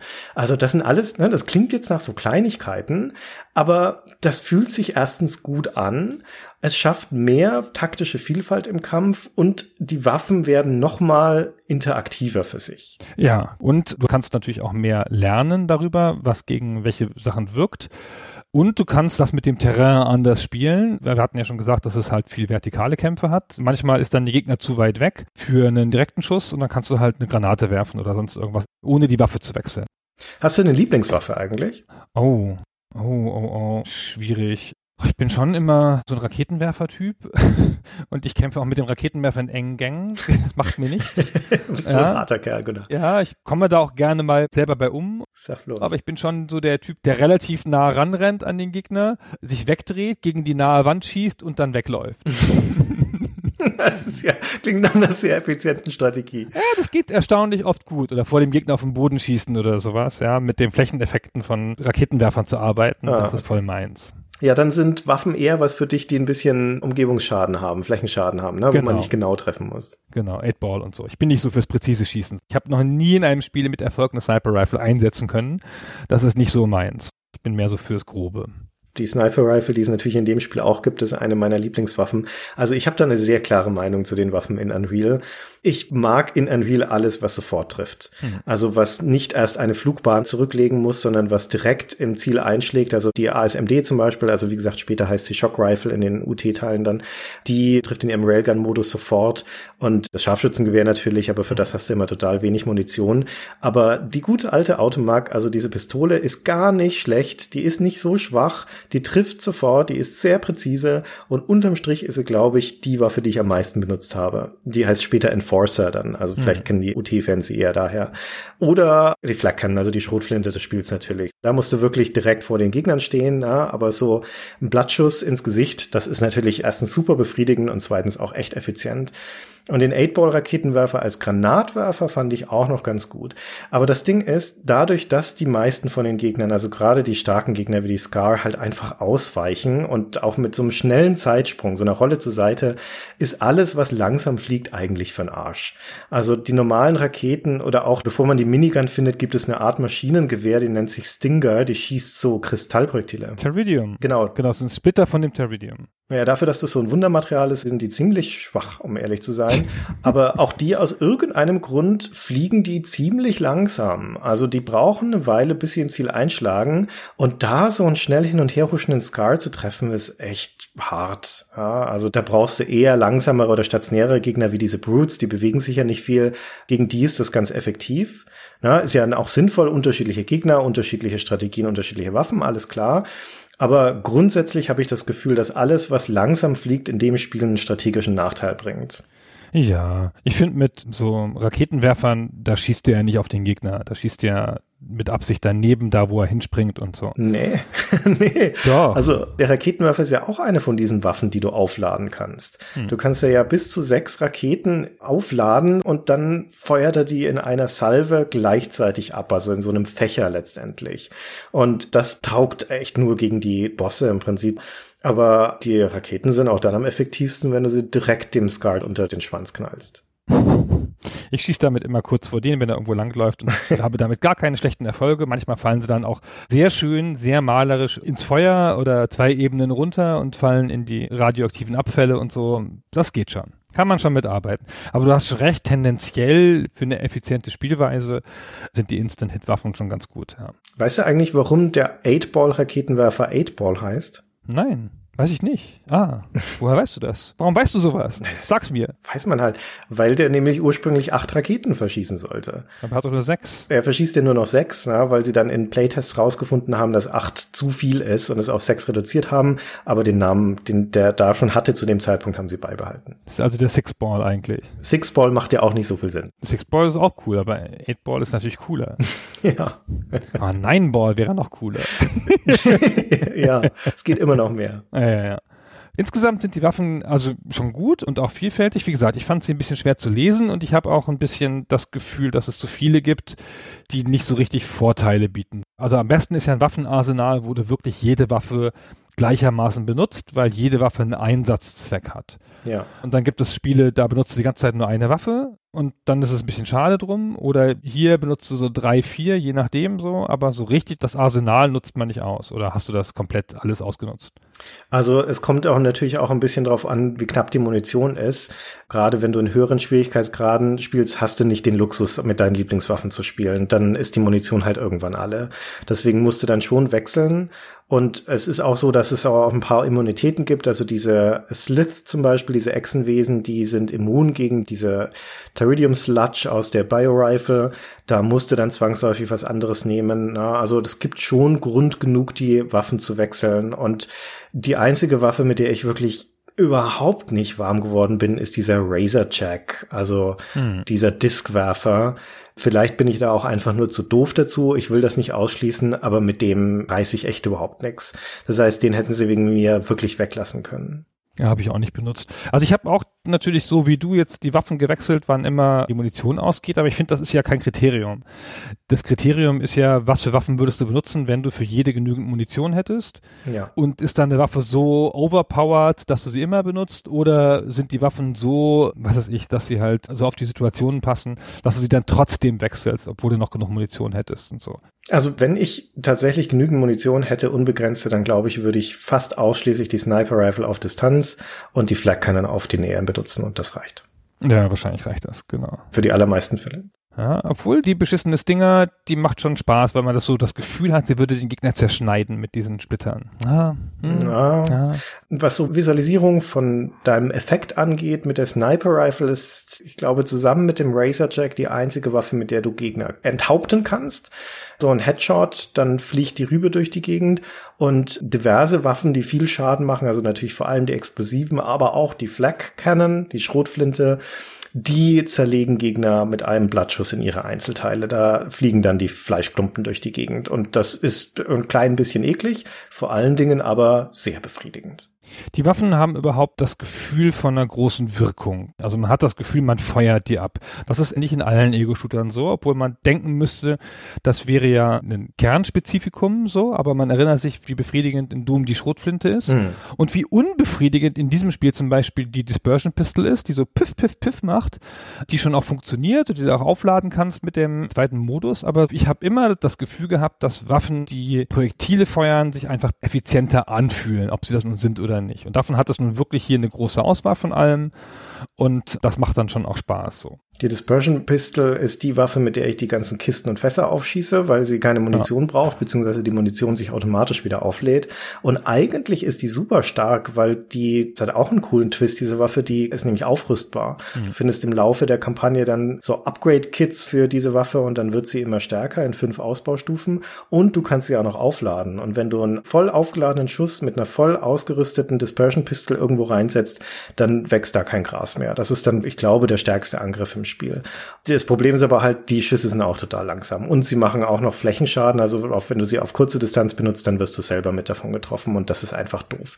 Für mich ist das deswegen so eine reine Utility-Waffe. Wie gesagt, Sachen aufschießen damit und es ist halt auch wieder so eine Tech-Demo-Waffe, weil die hat farbige Schüsse, die die Umgebung beleuchten, während sie da durchfliegen. Das sieht spitzenmäßig aus und es war damals so auch noch nicht gesehen. Dynamisches farbiges Licht ist was, was die Unreal Engine als erste so richtig konnte in dieser Qualität und die Waffe zeigt's. Genau, also farbiges Licht gab es natürlich schon in Quake, aber halt nicht mit beweglichen Lichtquellen. Ja? Nicht dynamisch, genau. Genau, das ist schon ganz schön enorm gewesen. Und überhaupt so aufrüstbare Waffen hatte ich vorher auch noch nicht gesehen. Keine Ahnung, ob es das schon gab, weiß ich nicht dass du so eine Waffe in so einem Ego-Shooter nochmal verbesserst. Naja, ist ja auch keine so große Neuerung, aber immerhin.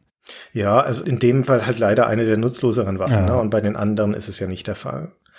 Zusätzlich hast du ja noch Ausrüstungsgegenstände, wie in Duke Nukem 3D auch. Also klassische Sachen wie ein Schutzschild, eine Unsichtbarkeit, einen Schadensverstärker und so Dinge. Rüstung, ja, genau. Dann auch ein paar, die so kontextuell sind, wie ein Tauchgerät für Unterwasser. Es wird auch viel geschwommen und viel getaucht in dem Spiel. ja, das ja immer so ein zweischneidiges Schwert ist. Und aber halt vor allen Dingen eine Taschenlampe. Ja. Und eine Taschenlampe in einem Ego-Shooter, der dynamisches Licht kann, ist eine neue Erfahrung. Also so eine Taschenlampe in so einer Qualität gab es bisher noch nicht. Und die leuchtet wirklich schick, dunkle Passagen aus, in denen es auch genügend in dem Spiel gibt. Du brauchst sie also auch häufig und das ist klasse. Das ist ganz toll. Ist nicht so sehr stark, finde ich, das Licht, das sie macht und geht auch schnell leer, aber ein ganz tolles Item. Ja, du hast auch noch Flares, ne, die dann so ein rötliches Licht machen und so. Net 1, das natürlich so ein bisschen flackert. Also auch das wieder, das zeigt, was die Engine kann. Dafür ist das Zeug drin, habe ich das Gefühl. Ja. Also es hat überhaupt, es hat eine ganze Menge von diesen ganzen Items. Ich habe es nicht mehr in Erinnerung, wie viel es in anderen Spielen gibt, aber es gibt schon richtig viele unterschiedliche. Also es gibt natürlich erstmal zwei Sorten von Schild. Einmal ist es eine Rüstung und dann gibt es noch einen richtigen Schild, einen Energieschild, den da drumherum liegt, ein Force Field. Und der Schaden geht zuerst aufs Force Field und dann auf die Rüstung und dann auf dich, obwohl immer so ein bisschen durchkommt. Gibt es ein ganz ausgeklügeltes System für. Und es gibt ein paar Bewegungssachen. Du hast schon die Tauchausrüstung genannt und es gibt auch Jump Boots, mit denen du höher springen kannst. Habe ich gar nicht groß benutzt. Weiß gar nicht, wo die groß vorkamen. Ich kann mich gar nicht mehr erinnern. Ganz selten nur. Ich glaube, du kriegst sie nur an zwei Stellen im Spiel. Was gibt's noch? Ach, und du kannst sie unsichtbar machen auch nur ein paar Sekunden lang und dann kannst du deinen Gegner vorbeigehen. Naja, aber sie können dich hören, wenn du zu laut bist. Hm. Ja, lauter so Sachen, die man nicht benutzt, weil man vergisst, ja. dass man sie hat. Genau. Also vielleicht ja. in den höheren Schwierigkeitsgraden, aber ansonsten ist das für mich nur Ballast. Genau. Und es gibt sogar noch eine Voicebox, mit der du Gegner ablenken kannst. Aber naja. Absurd. Also braucht man auch alles überhaupt nicht, aber es ist ja nett, dass drin ist, ja. Also überhaupt ist das ein Spiel, wir haben das damals in der Duke Nukem Folge gesagt, dass sich das Spiel so anfühlte wie so eine Art von Weihnachten, wo sich jeder ein Feature wünschen darf und hinterher kommen alle rein. So wirkt dieses Spiel an manchen Stellen auch. ja? ja. Und ähm, Cliff Besinski hat das so beschrieben in einem History-Video zu Unreal Tournament, hat er so gesagt, ja, wir waren halt eine Gruppe cooler Kids und haben mal alles an die Wand geworfen und geguckt, was hängen bleibt. Cliff Bleschinski ist einer von den Level-Designern und von den Hauptdesignern von dem Spiel. Und der Game Designer, ne? Genau. Ja. Ich will noch schnell eine kleine Beobachtung teilen zu der Munition im Spiel, weil das eine kleine Entscheidung ist, eine interessante Entscheidung ist, die das Spielgefühl, naja, nicht maßgeblich, aber doch mitbestimmt, die ich nicht so richtig verstehe, um ehrlich zu sein, weil es gibt zu diesem Zeitpunkt schon einen etablierten Standard in Shootern und dieser Standard heißt, wenn du einen Gegner tötest ja, oder überwindest, dann hinterlässt er etwas Munition für dich. So ist es in Doom, so ist es, also nicht zwangsläufig bei allen Gegnern, aber bei zumindest denen, die ja Schusswaffen haben, die hinterlassen dann ihre spezifische Munition. In Doom, in Quake ist es teilweise so, das sind diese Rucksäcke. Und in Unreal ist das nicht so.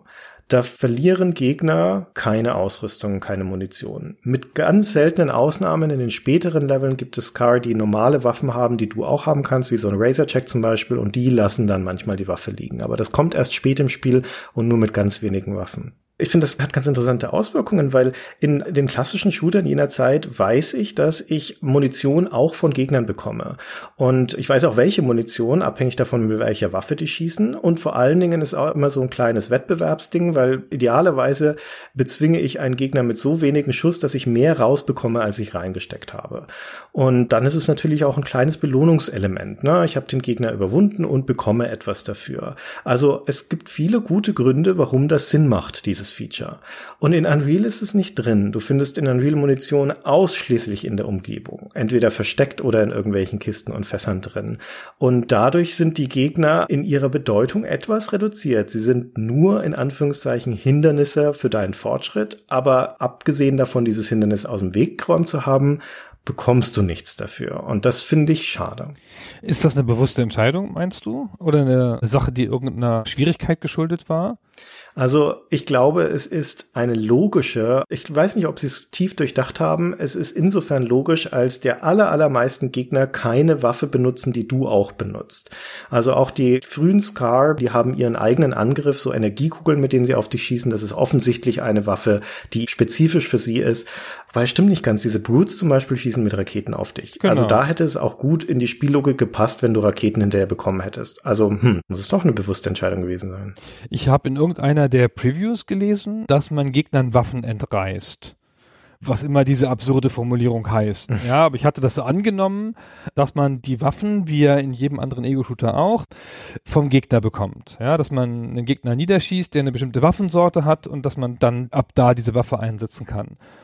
Und das scheint ja dann so, wenn ich jetzt das nicht falsch verstehe, was der Redakteur gemeint hat, in der Preview mal drin gewesen zu sein. Das kann schon sein. Und hier ist es jetzt ja auch sehr deutlich, das Spiel führt ja Waffen sehr inszenatorisch ein, so neue Waffen stehen dann irgendwie wie so eine Skulptur irgendwo ausgestellt. Hier möchte jemand eine neue Waffe haben, ja, wie im Museum und dann holst du sie dir da in der Regel, ja, das führt dir ja ein bisschen inszenatorisch ein. Vielleicht wollten sie das irgendwie anders machen. Ja, aber wie bei den meisten Shootern in der Ära und eigentlich auch heute noch ist es so, dass dieses Einsammeln der Waffen, diese Waffenprogression ist zur Hälfte des Spiels erledigt. Ja. Dann hast du sie alle. Genau.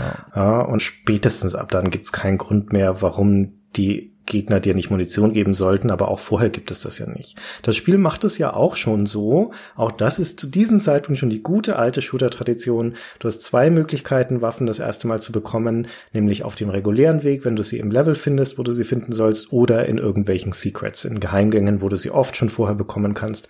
Und auch da, das Spiel kündigt Waffen in der Regel schon vorher an, indem es dir erstmal Munition dafür gibt. Du findest erst die Munitionspaketchen, darfst dich schon mal fragen, oh, wofür sind die gut? Und jetzt kommt bald die nächste Waffe und sowas. Und das ist ja auch geschickt, das so rumzumachen. Ne? Also man hätte das auch noch so weiter treiben können, dass du dann erstmal einen Gegner findest, der dich mit dieser Waffe angreift. Und von diesem Gegner nimmst du sie dann ab. Das wäre natürlich die stärkste Form der Belohnung gewesen. Ja, aber wie gesagt, vielleicht ist es auch einfach einer gewissen Uneinheitlichkeit geschuldet. Wir haben ja schon ein bisschen erwähnt, dass das alles nicht so aus einem Guss ist. Vielleicht ist das einfach nicht passiert und dann hatten sie das halt nicht. Vielleicht. Ah, weiß man nicht. Lass uns noch mal ein bisschen über die Technik des Spiels reden, bevor wir dann in die Entstehungsgeschichte eintauchen. Denn um einmal kurz so ein Zwischenfazit zu ziehen an dieser Stelle. Unreal ist ein kompetenter Shooter. Das war es damals, das ist es heute. Die Shooter-Mechanik fühlt sich gut an, die Kämpfe sind abwechslungsreich, vielseitig, taktisch, es hat coole und vielfältige Waffen das macht es sehr, sehr ordentlich. Aber es macht es nicht strukturell irgendwie wahnsinnig anders als vorher auch. Na, das muss es ja nicht zwangsläufig, aber die Faszination des Spiels kommt nicht aus dem reinen Gunplay, würde ich sagen. Da ist es jetzt nicht so ein großer Sprung gewesen. Und es kommt letztendlich auch nicht aus der Inszenierung oder aus der Story. Da war Half-Life der viel größere Wurf. Das Spiel hat es viel konsequenter gemacht und ist deswegen zu Recht auch da der Urvater dieser Story-Shooter oder zumindest der erste erfolgreiche. Denn wie wir schon angedeutet haben, nach hinten raus vergisst das Spiel alles, was es am Anfang angesetzt hat, völlig. Von diesen ganzen Grundgeheimnissen, die wir am Anfang beschrieben haben, warum sind wir abgestürzt, wo sind die anderen, was machen die Skarche und sowas. Du kriegst auf nichts davon eine Antwort. Auf nichts. Ne? Also wirklich, das Spiel vergisst es ab dem fünften, sechsten Level und es wird nie wieder thematisiert. Zwischendurch bringt es nochmal so Kleinigkeiten auf, wie dann erfährst du, dass diese Nali eine Prophezeiung haben und auf einen Messias warten und die haben offensichtlich eine Religion. Das ist so, als fällt dem Spiel kurz ein, dass es nochmal irgendwas erzählen müsste und dann dreht sie sich einmal um und hat es wieder vergessen. Ja, da wird nie was draus. Das ist sehr fragmentarisch, sehr uneinheitlich und letztendlich geht es dem Spiel auch nicht ums Erzählen. Es geht ihm ums Zeigen. Und ums Zeigen auch nicht im Sinne von einem erzählerischen Zeigen, sondern von einem technischen Zeigen. Ja? Und da sind wir bei dem eigentlichen Ding wieder angekommen, was Unreal letztendlich diesen Platz in der Geschichte verschafft. Und das ist seine Technik. Genau. Und über den einen Teil der Technik mit der KI haben wir ja schon gesprochen. Das ist die eine große Hinterlassenschaft, die ja auch dann mit den Bots und später zu Multiplayer-Shootern führt. Und das andere ist die Grafiktechnologie und die Tatsache, dass eine kohärente Technologie ist, die so gebaut war von Tim Sweeney, dass sie hinterher zu einer eigenen Engine wurde, die man verkaufen konnte.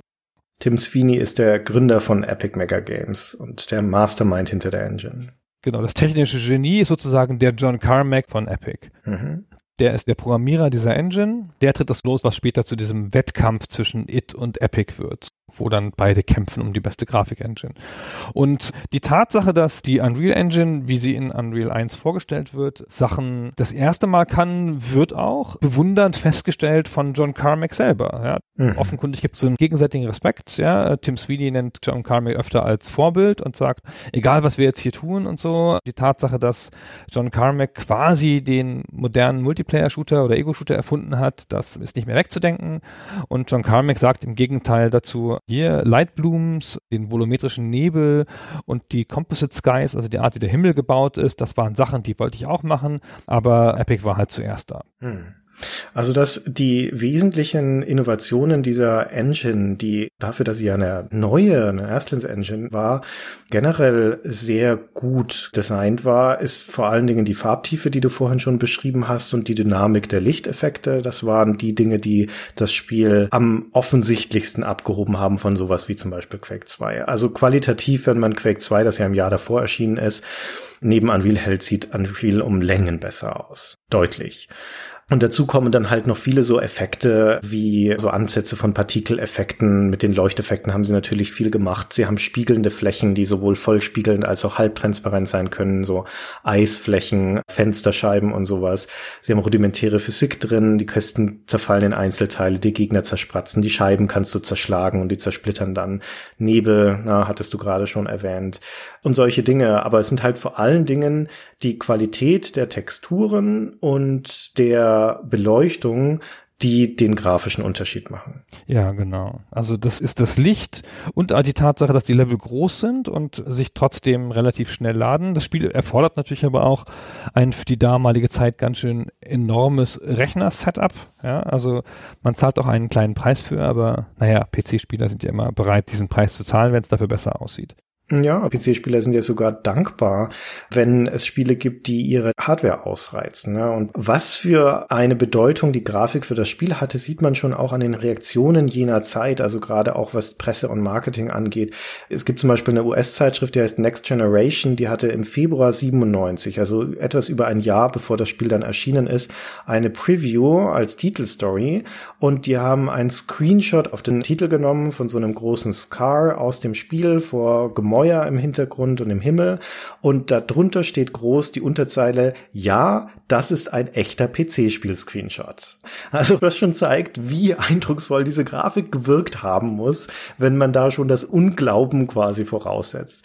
Aber auch die Verpackung von Unreal ist bemerkenswert. Also die Box, mit der das Spiel dann letztendlich in den Laden kam, hier in Europa war das eine vergleichsweise langweilige Eurobox mit so Screenshot-Zeilen drauf, aber da zeigt sich schon äh, Screenshots vorne drauf, kein Artwork, sondern Bilder aus dem Spiel. Noch viel fokussierter war das bei der US-Fassung, die eine Art Bilderrahmen darstellt. Also in die Packung, in den Karton ist in der Mitte ein Loch, ein quadratisches Loch ausgestanzt und durch dieses Loch sieht man das Jewel Case, das dahinter liegt, also die CD-Verpackung und die hat ein Inlay natürlich, na, so ein kleines Booklet da drin und das siehst du durch dieses Fenster, also wie ein Passepartout und dahinter ist das Bild und das zeigt einen Screenshot aus dem Spiel. Und das gab es in vier Varianten, also je nachdem, welche Packung du gekauft hast, konnte da vier unterschiedliche Screenshots abgebildet sein. Aber das ganze Design der Packung führt den Blick zu diesem zentralen Element, einem Screenshot aus dem Spiel. Das ist das Verkaufsargument sensationell, finde ich. Also A wirkt die Packung wie ein Kunstwerk, also wie so ein museales Kunstwerk, in dem es sich so präsentiert. Dieser Bilderrahmen, den du beschreibst, der besteht ja eigentlich auch aus Screenshots, glaube ich, von Monstern und ist schwarz-weiß, während der Screenshot halt farbig ist und so besonders hervorspringt. Und sie unterstützen das auch noch in der Art, wie sie Marketing machen, nämlich so um den Zeit des Releases rum und auch schon die Monate vorher schalten sie in den amerikanischen Computerspielemagazinen große vierseitige Strecken immer auf den besten Anzeigenplatzierungen am Anfang des Heftes, die im Wesentlichen aus Screenshots bestehen. Sechs, sieben Screenshots über vier Seiten verteilt, das Spielelogo, ganz bisschen Text nur dazu und das war's. Die Botschaft ist klar hier, ja. Das ist das bestaussehendste Spiel der Welt und, und das war's ja auch. Und erstaunlicherweise, ganz anders als es oft so ist, war es das auch einfach. Weißt du, das ist ja eine Fallhöhe und auch eine, eine Erwartungshaltung, mit der viele Spiele scheitern. Ja. Und das kommt dann und alle so, ja, stimmt ja. Also es ist schon so einfach, dass der Thron der besten Spiele-Engine, auf dem zu dem Zeitpunkt jahrelang It Software saß, der musste geräumt werden. John Carmack musste darunter treten und Tim Sweeney hat sich da draufgesetzt. Die Unreal Engine ist da dran vorbeigezogen, war die beste Spiele-Engine zu der Zeit. Es ist ja, ach, kommt ja auch nicht von ungefähr, dass das der Grundstein dann für die Lizenzierung der Unreal Engine an weitere Spiele war. Da müssen wir auch gleich noch mal ein bisschen was dazu erzählen. Aber das, was erstmal passiert ist, auch bei uns in der Games-Redaktion war das sehr greifbar. Wann immer du in diesen Jahren noch auf Jahre hinaus in die Hardware-Redaktion gekommen bist und die 3D-Zusatzbeschleuniger Karten getestet haben. Das war ja noch die Zeit, wo du eine extra Karte reinstecken musstest in deinen Rechner, um die 3D-Grafik zu beschleunigen. Und Unreal übrigens eines der ersten Spiele, das so richtig klar gemacht hat, warum es sich lohnt, so eine Karte da drin zu haben. Das wolltest du nicht spielen im Software-Modus, na, war auch wirklich grenzwertig, sondern das hat echt stark profitiert von insbesondere 3D-FX-Beschleunigung, hat aber auch Direct 3D unterstützt. Und wann immer du also in die Hardware-Redaktion reinkamst, lief da die Time-Demo von Unreal als Test, als Benchmark für diese Beschleunigerkarten. Wenn man das Spiel startet, kommt ja diese Szene, wo die Kamera um Nali Castle fliegt, um diesen Teil von diesem Level, wo man später im Spiel auch hinkommt. Meiner Meinung nach der schönste Level im Spiel auch. Und diese Time-Demo kannst du auch über die Konsole starten und hinterher spuckt's dir dann auch einen Benchmark-Wert aus. Und das war halt einfach lange Zeit der Standard. Auch ein ganz schön raffinierter Move und auch ein Beispiel dafür, wie technisch die Leute denken dahinter oder gedacht haben, dass sie halt gleich ein Benchmark-Programm mitgeliefert haben. Das dann natürlich auch gerne eingesetzt wurde, halt mit dieser Time-Demo. Auch das war ja nicht in jedem Ego-Shooter. Und du hast noch mal so ganz nonchalant im Nebensatz erwähnt, dass es natürlich einen Software-Modus hatte. Ich weiß gar nicht, ob man heutzutage noch weiß, was das ist, Christian. ja, das Spiel musste ja auch laufen, wenn du keine 3D-Beschleuniger-Hardware im Rechner hattest. und für die armen Leute, ja, in den armen Fällen gab es dann auch den Software-Modus, wo halt alle 3D-Grafikberechnungen, so sie dann nicht deaktiviert waren, von deinem Prozessor gemacht wurden. Die 3D-Beschleuniger-Karte ist ja nichts anderes als ein grafischer Co-Prozessor, der halt deiner normalen CPU Arbeit abnimmt. Das ganze Texturfiltering und die ganzen Transparenzeffekte und so weiter alles berechnet. Und wenn da keine Karte drin ist, muss es halt die CPU selber machen. Ne? Und das ist der Software-Modus. Genau, also eine Reihe von Effekten, gerade das Filtering gibt's dann halt gar nicht erst. Ja. Und ansonsten aber die Level-Architektur und so wird schon trotzdem dargestellt, halt in verminderter Qualität, halt ohne Spezialeffekte und in der Regel langsamer, weil der Prozessor dann nicht hinterherkommt. Ich fand aber Unreal sah auch im Software-Modus noch ganz gut aus. Das war auch so eine komische Zwischenzeit, weil es gab manchmal Spiele, die sahen im Software-Modus ganz okay aus und dann hatten sie nicht so einen super toll angepassten Beschleunigermodus und dann hat es überstark gefilterte Texturen und dann sah manchmal ganz selten noch in so einer Übergangszeit der Softwaremodus fast besser aus. Hm. War natürlich trotzdem nicht spielbarer dadurch und so. Und um das nochmal kurz zu zitieren, man brauchte eigentlich ein Pentium 266 mit 64 Megabyte und einer 3D-Beschleunigerkarte, sagt GameStar. Keine Ahnung, was das heutzutage bedeutet. ich kann mich nicht mehr daran erinnern, an diese Rechner, aber das war damals nicht der Standardrechner. So. Also ich finde das Schöne an Unreal bis heute und das auch ein bisschen sympathischer, also ich meine, es ist natürlich schon ein protziges Spiel. Und wie wir schon sagten, ganz viel im Spiel dreht sich auch darum, zu zeigen, was die Engine kann. Aber dieser Anspruch, da was Erstklassiges und Wegweisendes zu machen, zeigt sich nicht nur in diesen großen, eindrucksvollen Effekten, sondern häufig auch im Kleinen. Und das heißt, dass es in Unreal an manchen Stellen auch interessante Sachen zu entdecken gibt. Also seien es nur so Dinge wie, ja, weißt du schon, in der Vortex Rikers, da hast du schwere Ventilatoren in Lüftungsschächten an der Decke, die drehen sich und die werfen dann auch drehende Schatten. Mhm. Das ist noch ein relativ plakativer Effekt. Oder auch, dass das Wasser so Welleneffekte hat, so angedeutete. Das haben wir ja schon beschrieben. Aber dann ist die Welt an sich auch belebt dadurch, dass da Häschen hoppeln, ja, wie ich schon beschrieben habe, dass ich kaputtgeschossen habe habe, aber da Vögel im Himmel kreisen, die keine Gegner sind, ne, sondern die halt einfach da sind als Ambiente und als lebende Momente in dieser Welt. Oder im Wasser schwimmen so kleine Fischchen, so Beiterfischchen heißen die, in Schwärmen rum und die springen ab und zu aus dem Wasser und wenn sie wieder eintauchen, dann siehst du so kleine konzentrische Kreise auf dem Wasser. Und manchmal verspringt sich einer von diesen Fischchen und landet am Land und dann macht er noch so ein paar Hopser, während er dann halt da eingeht. Und dass sie das, sich die Mühe gemacht haben, das mit reinzubringen. Na, generell die Wasserphysik ist natürlich auch da. Wenn du da Gegenstände reinschmeißt, dann sinken die nach unten, also Leichen vor allen Dingen. Oder unter Wasser, wenn du deine Kiste kaputt schießt, dann steigt das Holz, die Holzsplitter langsam nach oben. Und dass sie sich die Mühe gemacht haben, diese kleinen Dinge zu inszenieren.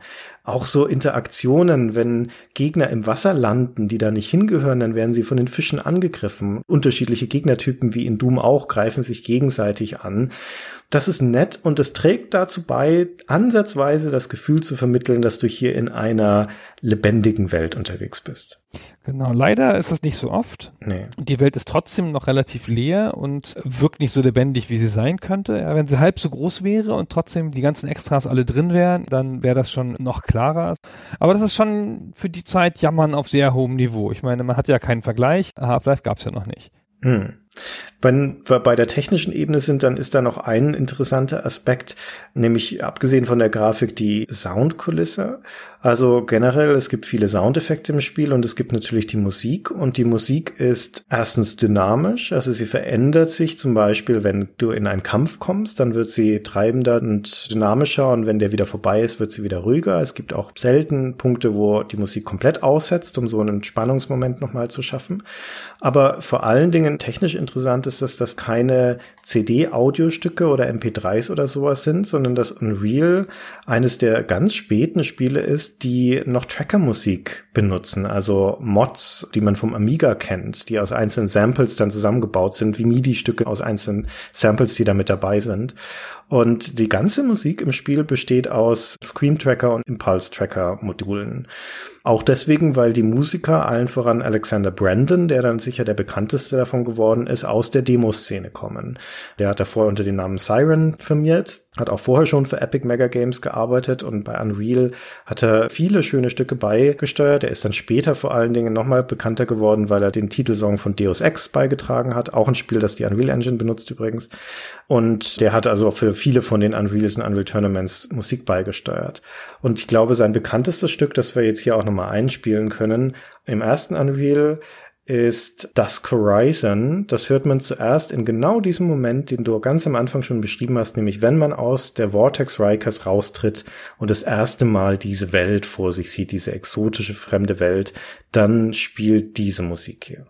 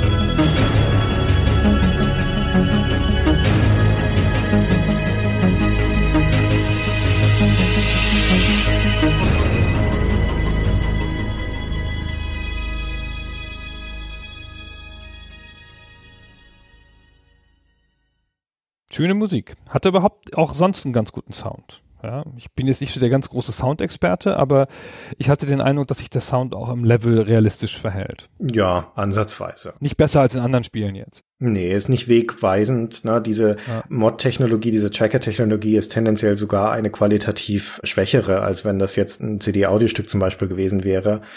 Aber es ist kurios und interessant, dass sie das verwendet haben. Ja. ja. Jetzt müssen wir aber das noch wahr machen, was wir die ganze Zeit schon angekündigt haben, nämlich mal drüber reden, wie das eigentlich entstanden ist, das Spiel, und wie das letztendliche Spiel da, sich daraus ergeben hat aus diesem Erstehungsprozess. Ja, dann gehen wir mal weit zurück. Wir haben eben schon gesagt, wir waren im Jahr 1998, als das Spiel erschienen ist.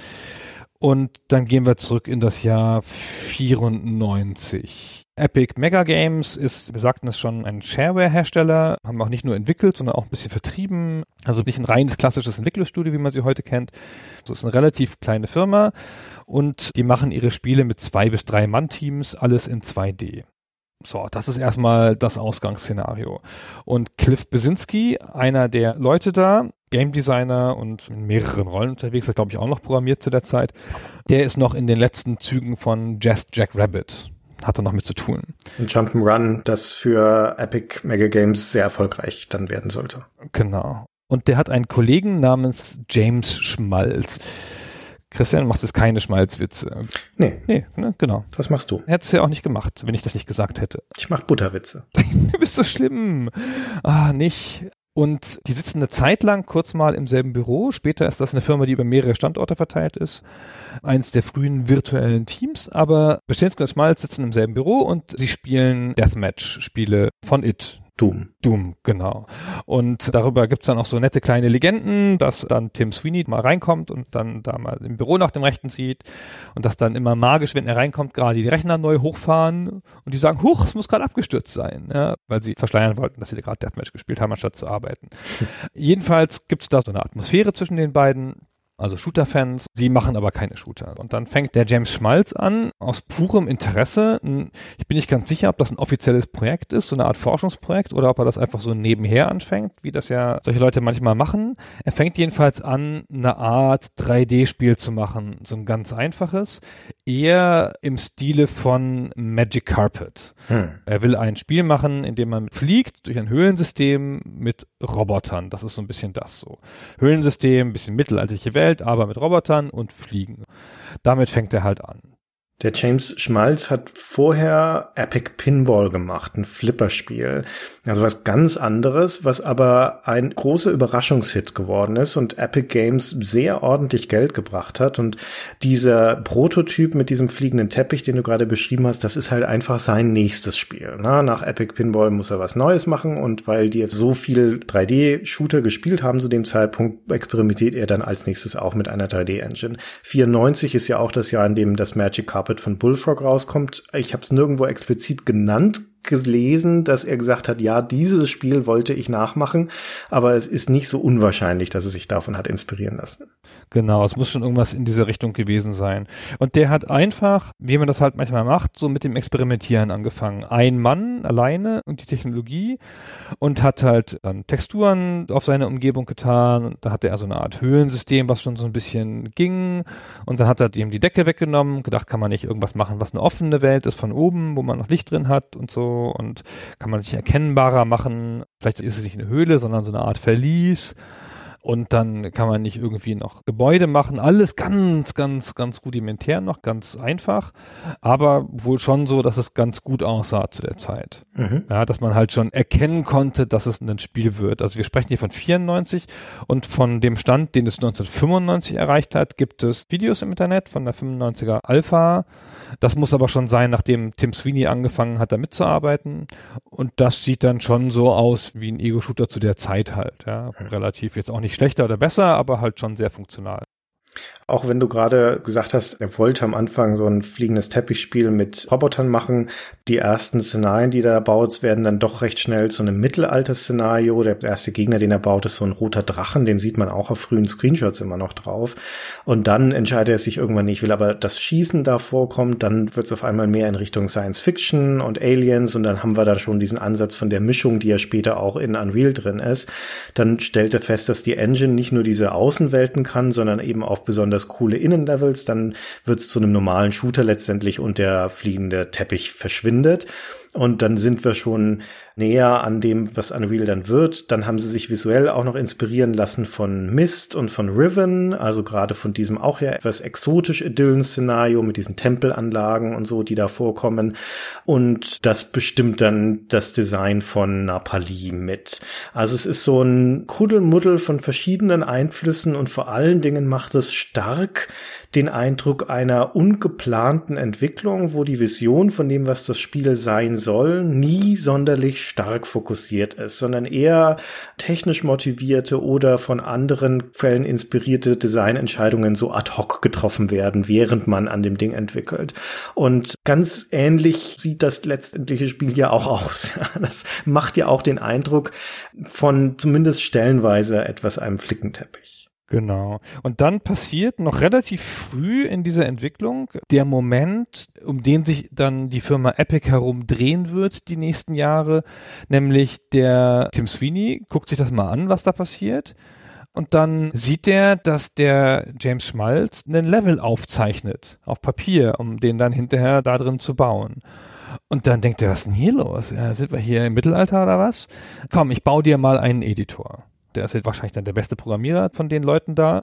Und dann fängt der an, erstmal eine Basisarbeit zu machen, nämlich einen Editor, mit dem man Sachen bauen kann für diese noch rudimentäre Engine-Spiel, also da ist ja Engine und Spiel nicht zu trennen, das ist ja alles eins da. Ja. Und da muss man bedenken, in der Entwicklung, das waren zu dem Zeitpunkt grundsätzlich vielleicht erstmal zwei oder drei unterschiedliche Sachen. So ein Editor war eine Sache, das macht auch ein Editor-Programmierer oft oder ein Tools-Programmer. Das ist im Wesentlichen so eine Art grafische Oberfläche für das, wie man den Level manipuliert oder die Engine manipuliert. Und dann gab es früher in der Regel Engine und Spiel in einem oder nicht zu trennen oder wenn es dann doch zu trennen war, dann waren das halt drei Sachen. Der Editor, die Engine und das Spiel. Oder es gab gar keinen Editor, man hat Sachen dann immer gleich direkt in der Engine manipuliert und so. Und hier durch die Tatsache, dass der Sweeney sozusagen so einen sehr grundsätzlichen Ansatz macht und sagt, pass mal auf, ich mache jetzt hier erstmal einen vernünftigen Editor, mit dem man das vernünftig machen kann, hier mit Paletten, wie in einem Grafikprogramm und wo man Sachen machen kann, wie man vernünftige Räume bauen kann als erstes. Und das wird dann aber verheiratet mit der Engine selber, weil Tim Sweeney übernimmt dann das ganze Projekt im Sinne von der technischen Programmierung. Also Schmalz bleibt dabei, ist ja sein Baby. Aber Sweeney wird dann die treibende Kraft hinter dieser Technologie und der baut Engine und Editor zusammen. Und das gab es damals so noch nicht in dieser Form. Und das ist der Grundstein dessen, was Epic dann hinterher verkauft. Eine Engine mit einem mächtigen Editor. Natürlich gab es schon Engines, nicht zuletzt die Doom Engine oder später die Quake Engine, aber die hatten halt nicht so mächtige Tools, um sie zu manipulieren. Und deswegen war Unreal vom Start weg nicht nur die bessere Engine, sondern vor allen Dingen die, die leichter zu benutzen war und die sozusagen beim Käufer der Engine, also wenn jetzt ein Entwicklerstudio die Engine kauft, um sie einzusetzen, diejenige, die weniger Arbeit verursacht hat. Sonst hast du halt immer mehrere Leute gebraucht, die schon Erfahrung mit der Engine hatten und irgendwas. Und die Engine von Epic, die war halt von Anfang an leichter zu bedienen. Und das kommt aus diesem grundlegenden Prozess, wie Tim Sweeney das angelegt hat. Und der hat dann auch sich damit echt verkünstelt. Anfangs so erstmal macht er den Editor und dann hat man was und dann macht man es ein bisschen weiter. Aber dann hat er auch den Ehrgeiz gekriegt und gesehen, dass das, was er hat, besser werden kann als das, was John Carmack hat. Und dann haben die im Wesentlichen erstmal drei Jahre an der Engine gebaut. Naja, und parallel schon am Spiel. Ne? Genau. Das Ding ist, das Spiel ist insgesamt ungefähr vier Jahre lang in der Entwicklung. Wir sagten ja gerade schon, der Anfang liegt 1994, rausgekommen ist es im Mai 1998 und das ist schon eine lange Zeit. Es ist insbesondere eine lange Zeit für ein vergleichsweise kleines Team, wie das Epic Mega Games ja noch war. Und du sagtest vorhin schon im Vorbeigehen, das ist ein frühes Beispiel von einem virtuellen Team. Und das ist ein ganz wichtiger Punkt. Diese Shareware-Spiele-Firmen, äh, das war bei Apogee am Anfang auch nicht anders, sind im Wesentlichen Firmen, wo ein zentrales Büro existiert und dann gibt es so Garagenentwickler überall in den USA und auf der Welt und die bauen mehr oder weniger ihre eigenen Spiele und schicken die dann in die Zentrale und dann wird das Ganze rausgebracht. Und bei Epic Games ist es ganz ähnlich. Und auch wenn es eine Phase gibt, wie du schon beschrieben hast, wo die an einem Ort sitzen, zu dem Zeitpunkt spätestens, wo der Tim Sweeney die Engine-Entwicklung vollkommen übernommen hat von dem James Schmalz, da zerstreut sich das wieder. Und da arbeiten dann eine ganze Weile lang Tim Sweeney in Maryland an der Ostküste an der Engine. Der James Schmalz übernimmt dann eher die Grafik und so Designgeschichten, Scripting-Sachen und der sitzt in Kanada und Cliff Plesinski sitzt an der Westküste in Kalifornien und baut Levels. Und das ist also der Inbegriff von einem dezentralen Team. Die haben überhaupt kein gemeinsames Büro zu diesem Zeitpunkt. Und weil sie aber aus dieser Tradition kommen, das dezentral zu machen und sich Experten zu suchen für bestimmte Bereiche, wird dieses Team dann auch sukzessive aufgestockt auf diese Art und Weise darüber, sich über das noch damals noch relativ neue Internet geeignete Kandidaten zusammenzusuchen, die in ihrem Bereich Experten sind. Zum Beispiel, wie ich gerade schon sagte, Demoscene-Musiker wie den Alexander Brandon, weil da zu dem Zeitpunkt erstens sehr gute Musiker sitzen und die veröffentlichen ja ständig Demos ihrer Arbeit. Das heißt, du kannst da problemlos reinhören und gucken, ist da jemand, der talentiert ist und zu uns passt. Oder, wie du vorhin schon erzählt hast, dieser Steve Polgy, der KI-Entwickler von den Reaper-Bots, die haben gesehen, dass der fantastische Arbeit mit Bots macht und haben ihn direkt angeheuert. Und der muss auch nicht hinziehen in irgendeine Firmenzentrale, der kann da bleiben, wo er ist und kann von zu Hause arbeiten. Und das ist natürlich insbesondere attraktiv dann und macht es leichter, diese Leute anzuheuern. Und das gleiche gilt auch für Levelbauer. Also diverse von den Mappern, die an Unreal mitgearbeitet haben, haben sich vorher schon einen Namen gemacht. Der Elliot Cannon zum Beispiel, Misha ist sein Künstlername, der hat vorher bei Team TNT gearbeitet. Das ist die berühmteste Gruppe von Doom 2 Mappern. Die haben sogar für das offizielle Final Doom eine Episode, die Evolution Episode beigesteuert.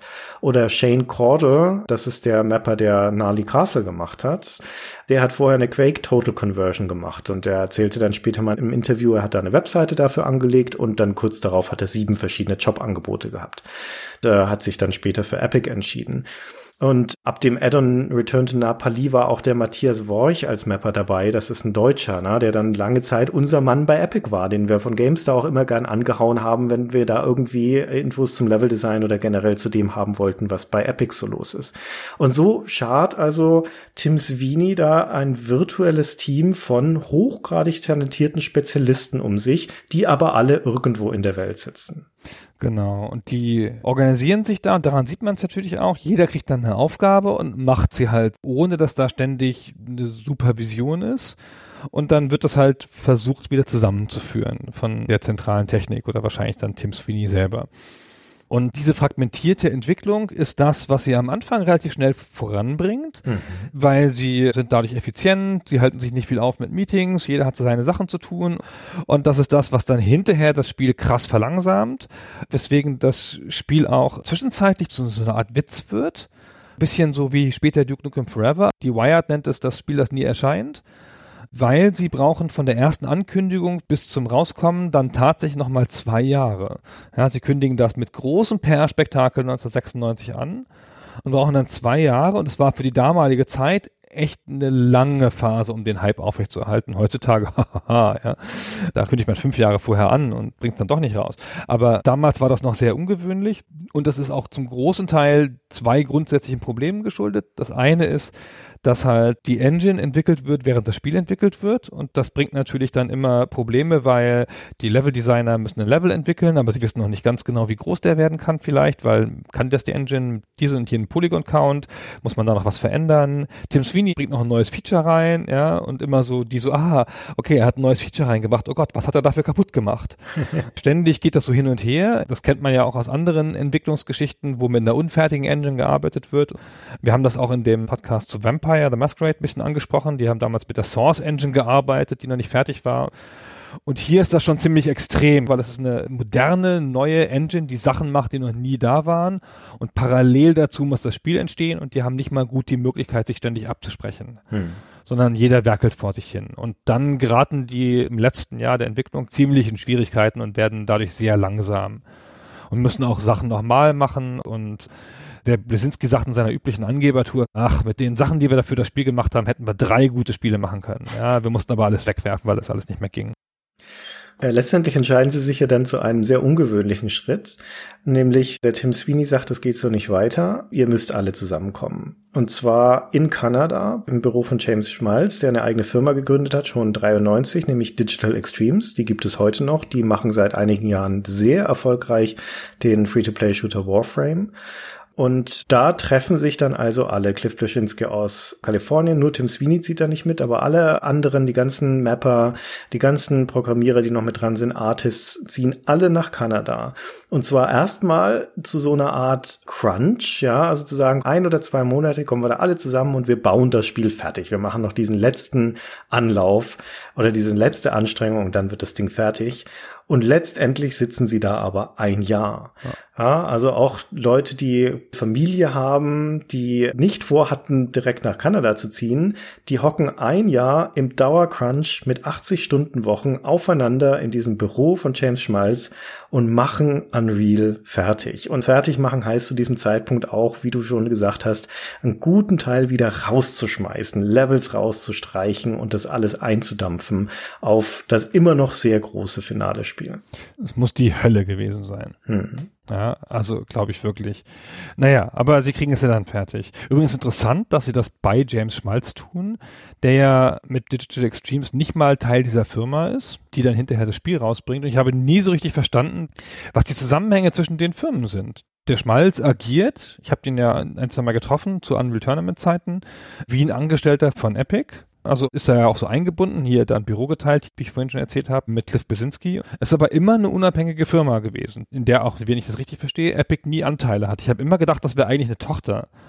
Und die heißt halt nur anders, weil der Schmalz in Kanada sitzen bleiben wollte mit seinen Leuten, aber es ist ja eine unabhängige Firma. Heutzutage gehört sie natürlich wie alle anderen Firmen Chinesen. Das ist eine klassische Entwicklungspartnerschaft, habe ich das Gefühl. Ja. Also der Publisher von dem Ding ist ja GT Interactive, die steigen 96 ein, zu einem Zeitpunkt, als Epic dann doch mal Geld braucht und schießen ein paar Millionen zu.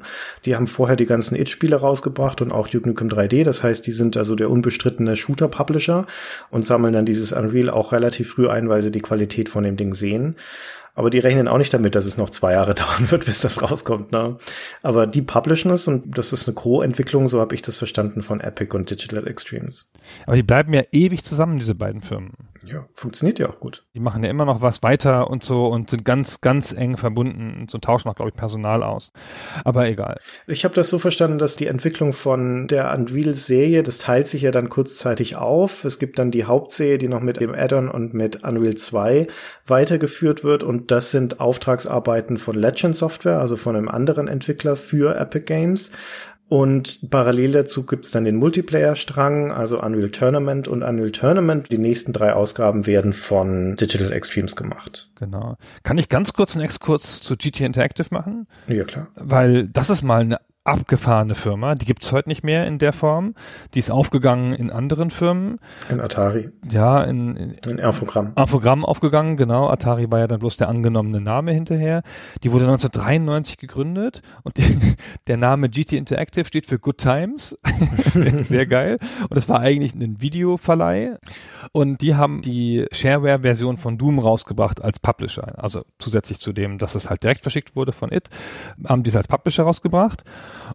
und waren dann ganz früh schon in diesem Geschäft mit Spielen und aber vor allen Dingen mit Ego-Shootern. So haben auch Doom 2 gemacht und sind dann halt rasant gewachsen und haben dann in einem absolut irren Move die Exklusivrechte für Walmart gekauft. Also sie haben halt mit Walmart, der großen Supermarktkette in den USA, einen Deal gemacht, dass man Spiele nur über sie verkaufen konnte.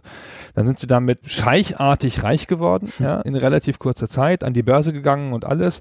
Gigantische Umsätze gemacht, dann hinterher in der Spitze über 500 Millionen. Damit wären sie auch heute unter den großen Publishern, keine Ahnung, in der Top 25 würde ich sagen oder so. Also richtig eine große Größe und haben dann alles eingesammelt in der Zeit, was so an Shootern war und haben relativ viele Tochterfirmen gekauft, die man auch so aus anderen Zusammenhängen kennt. Die haben Wizardworks gekauft, die die Deer Hunter Serie gemacht haben. Sehr schön. Dann haben sie Ron Gilberts Humongous Entertainment gekauft und dann hinterher noch Cave Dog, auch von Ron Gilbert. Also die Kinderspiele und die Total Annihilation Serie. Dann haben sie Warner Interactive gekauft, den europäischen Spielearm von Warner. Hinterher haben sie noch für einen Spottpreis Legend gekauft, die du eben gerade erwähnt hast. Ja, also ein riesiges Imperium zusammengekauft. Und die sind dann aber 1997 ins Straucheln geraten, noch während der Entwicklungszeit von Unreal. Deswegen muss es da auch ganz schön zugegangen sein, weil denen ist dann relativ schnell das Geld ausgegangen. Wahrscheinlich, weil sie sich ein bisschen überhoben haben und sie auch diesen Deal verloren haben mit Walmart dann wieder. Ja, aber eine ganz interessante Geschichte. Ach genau, das, was ich eigentlich erzählen wollte, das war der erste Publisher, der Entwickler damit geködert hat, oder angeworben hat, dass sie die Intellectual Property behalten konnten, also die Rechte an der Marke. Und das ist ja was, was Publisher schon immer versucht haben, den Entwicklern abzuhandeln. Ja, uns gehört dann die Marke und du kannst das Spiel machen. Und die haben von Anfang an das dabei gelassen.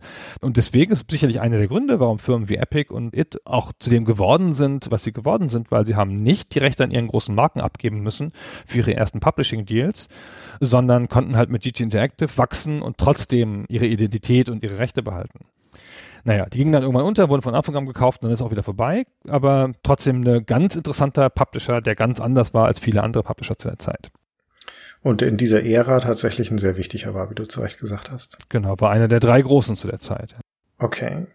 Ich würde noch ganz gern einen kurzen Exkurs machen zu dem Hype um das Spiel, mhm. weil wir haben schon die lange Entwicklungszeit angesprochen. Und 1996 rum haben sie sich ja entschlossen, das Spiel anzukündigen. Und das ist untrennbar verbunden. Alles, was sie in Richtung Marketing und PR gemacht haben, ist untrennbar verbunden mit der Figur Mark Rain.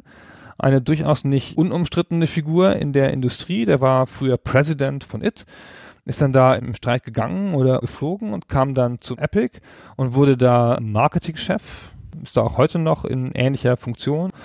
Und das ist so ein ah, so eine, so eine Bulldogge von Mensch, so, ja, so ein typischer Amerikaner. Ich kann den gut leiden, dass der Mensch von Epic, den ich am häufigsten getroffen habe, mit dem ich am häufigsten geredet habe, ein ganz tougher Typ, eher so ein Geschäftsmann, kein Entwickler, der wohl auch angeblich laut dem offiziellen Making-of die treibende Kraft später war hinter Unreal Tournament, von wegen so, okay, wir haben jetzt die Bots, das ist super, machen wir jetzt ein kommerzielles Produkt hier, nicht so rumspielen, mal rausbringen jetzt hier. Gott, los!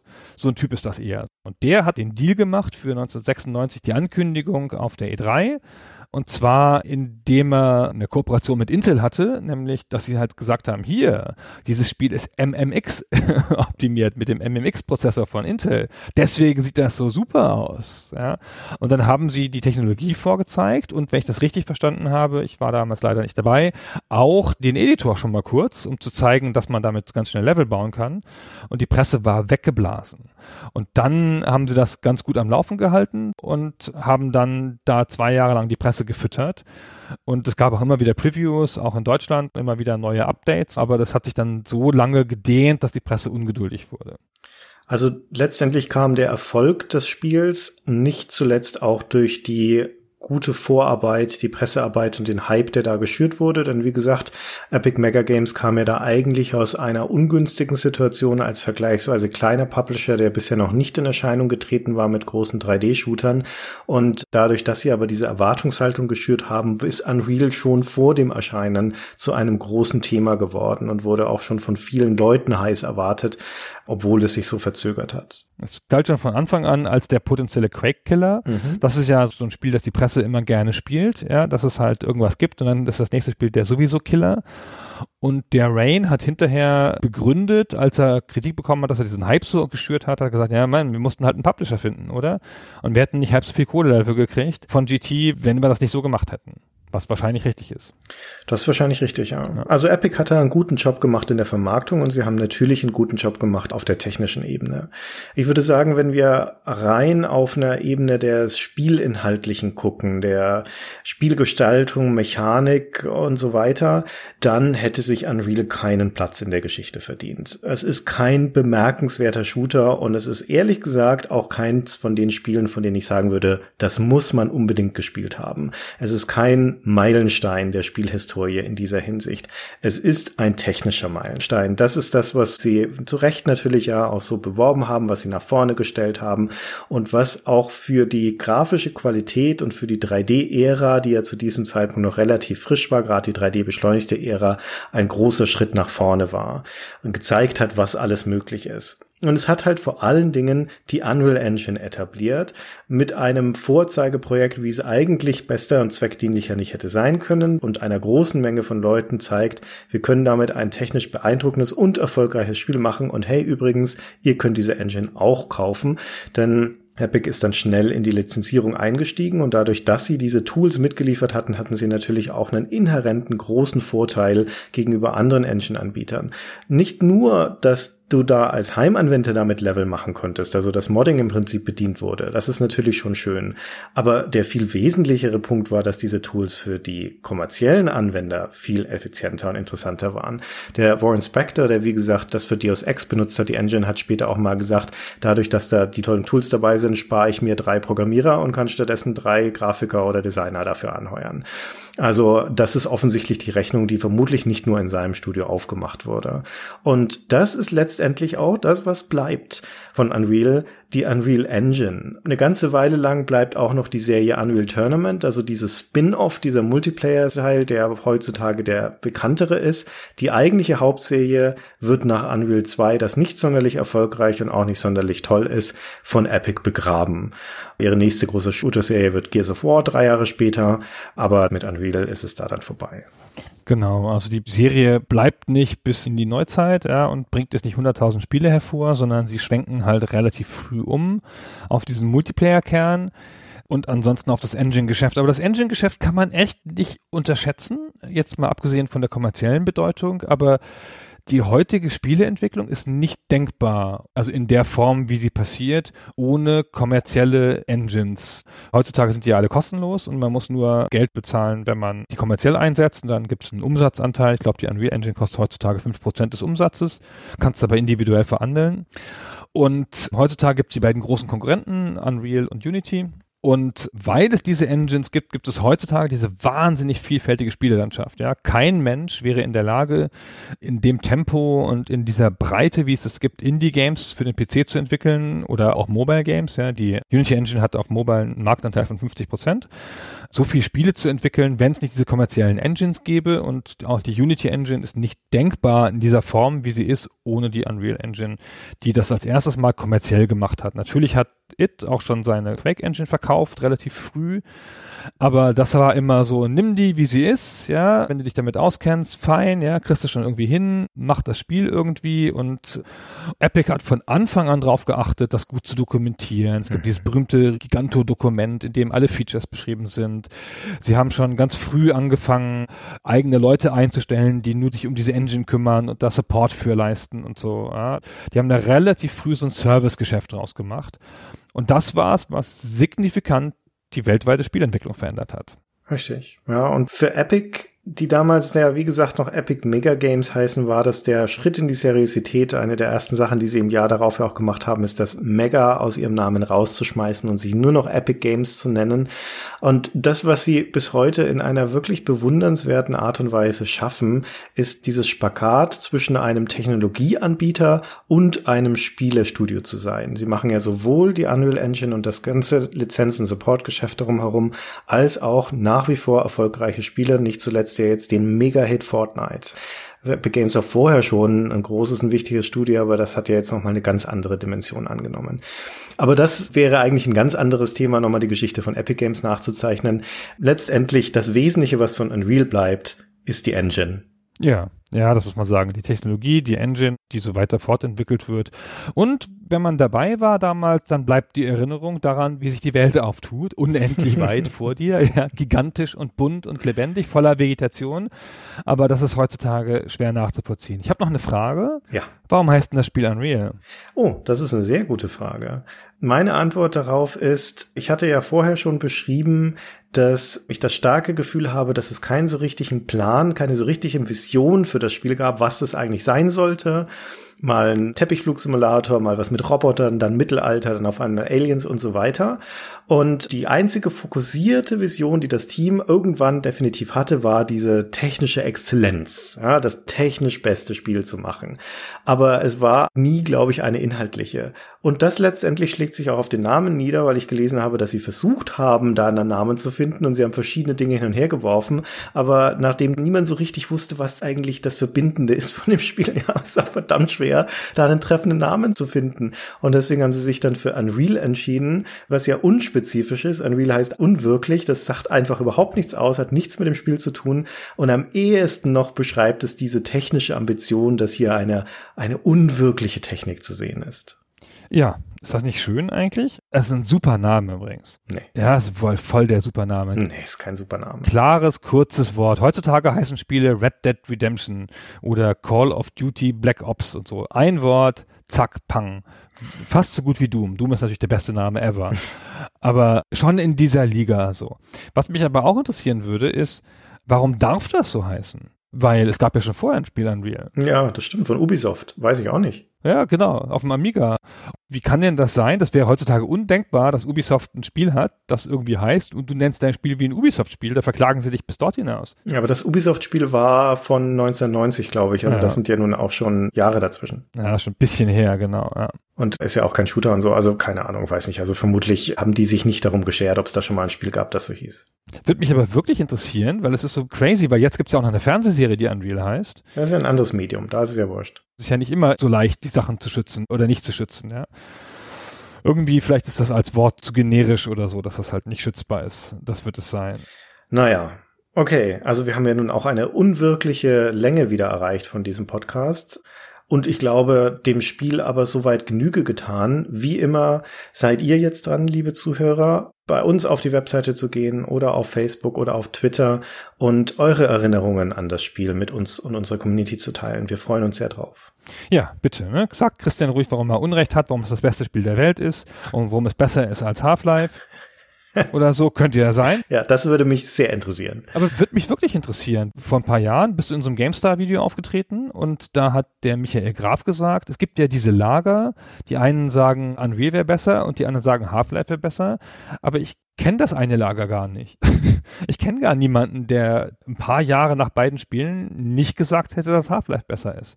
Ist das einfach nur so ein Ausschnitt aus der Welt, den jetzt nur ich habe, weil in der GameStar-Redaktion irgendwie mehr Half-Life-Fans waren? Oder was sagt ihr denn ihr draußen eher an Real-Fans? War das für euch auch spielerisch eine Offenbarung? Gebt uns da gern Feedback. Ich hätte jetzt vielleicht noch gesagt, es kommt drauf an, ob man den Singleplayer oder den Multiplayer meint, weil der Multiplayer, also UT gegen den originalen Half-Life Multiplayer, da gewinnt definitiv UT.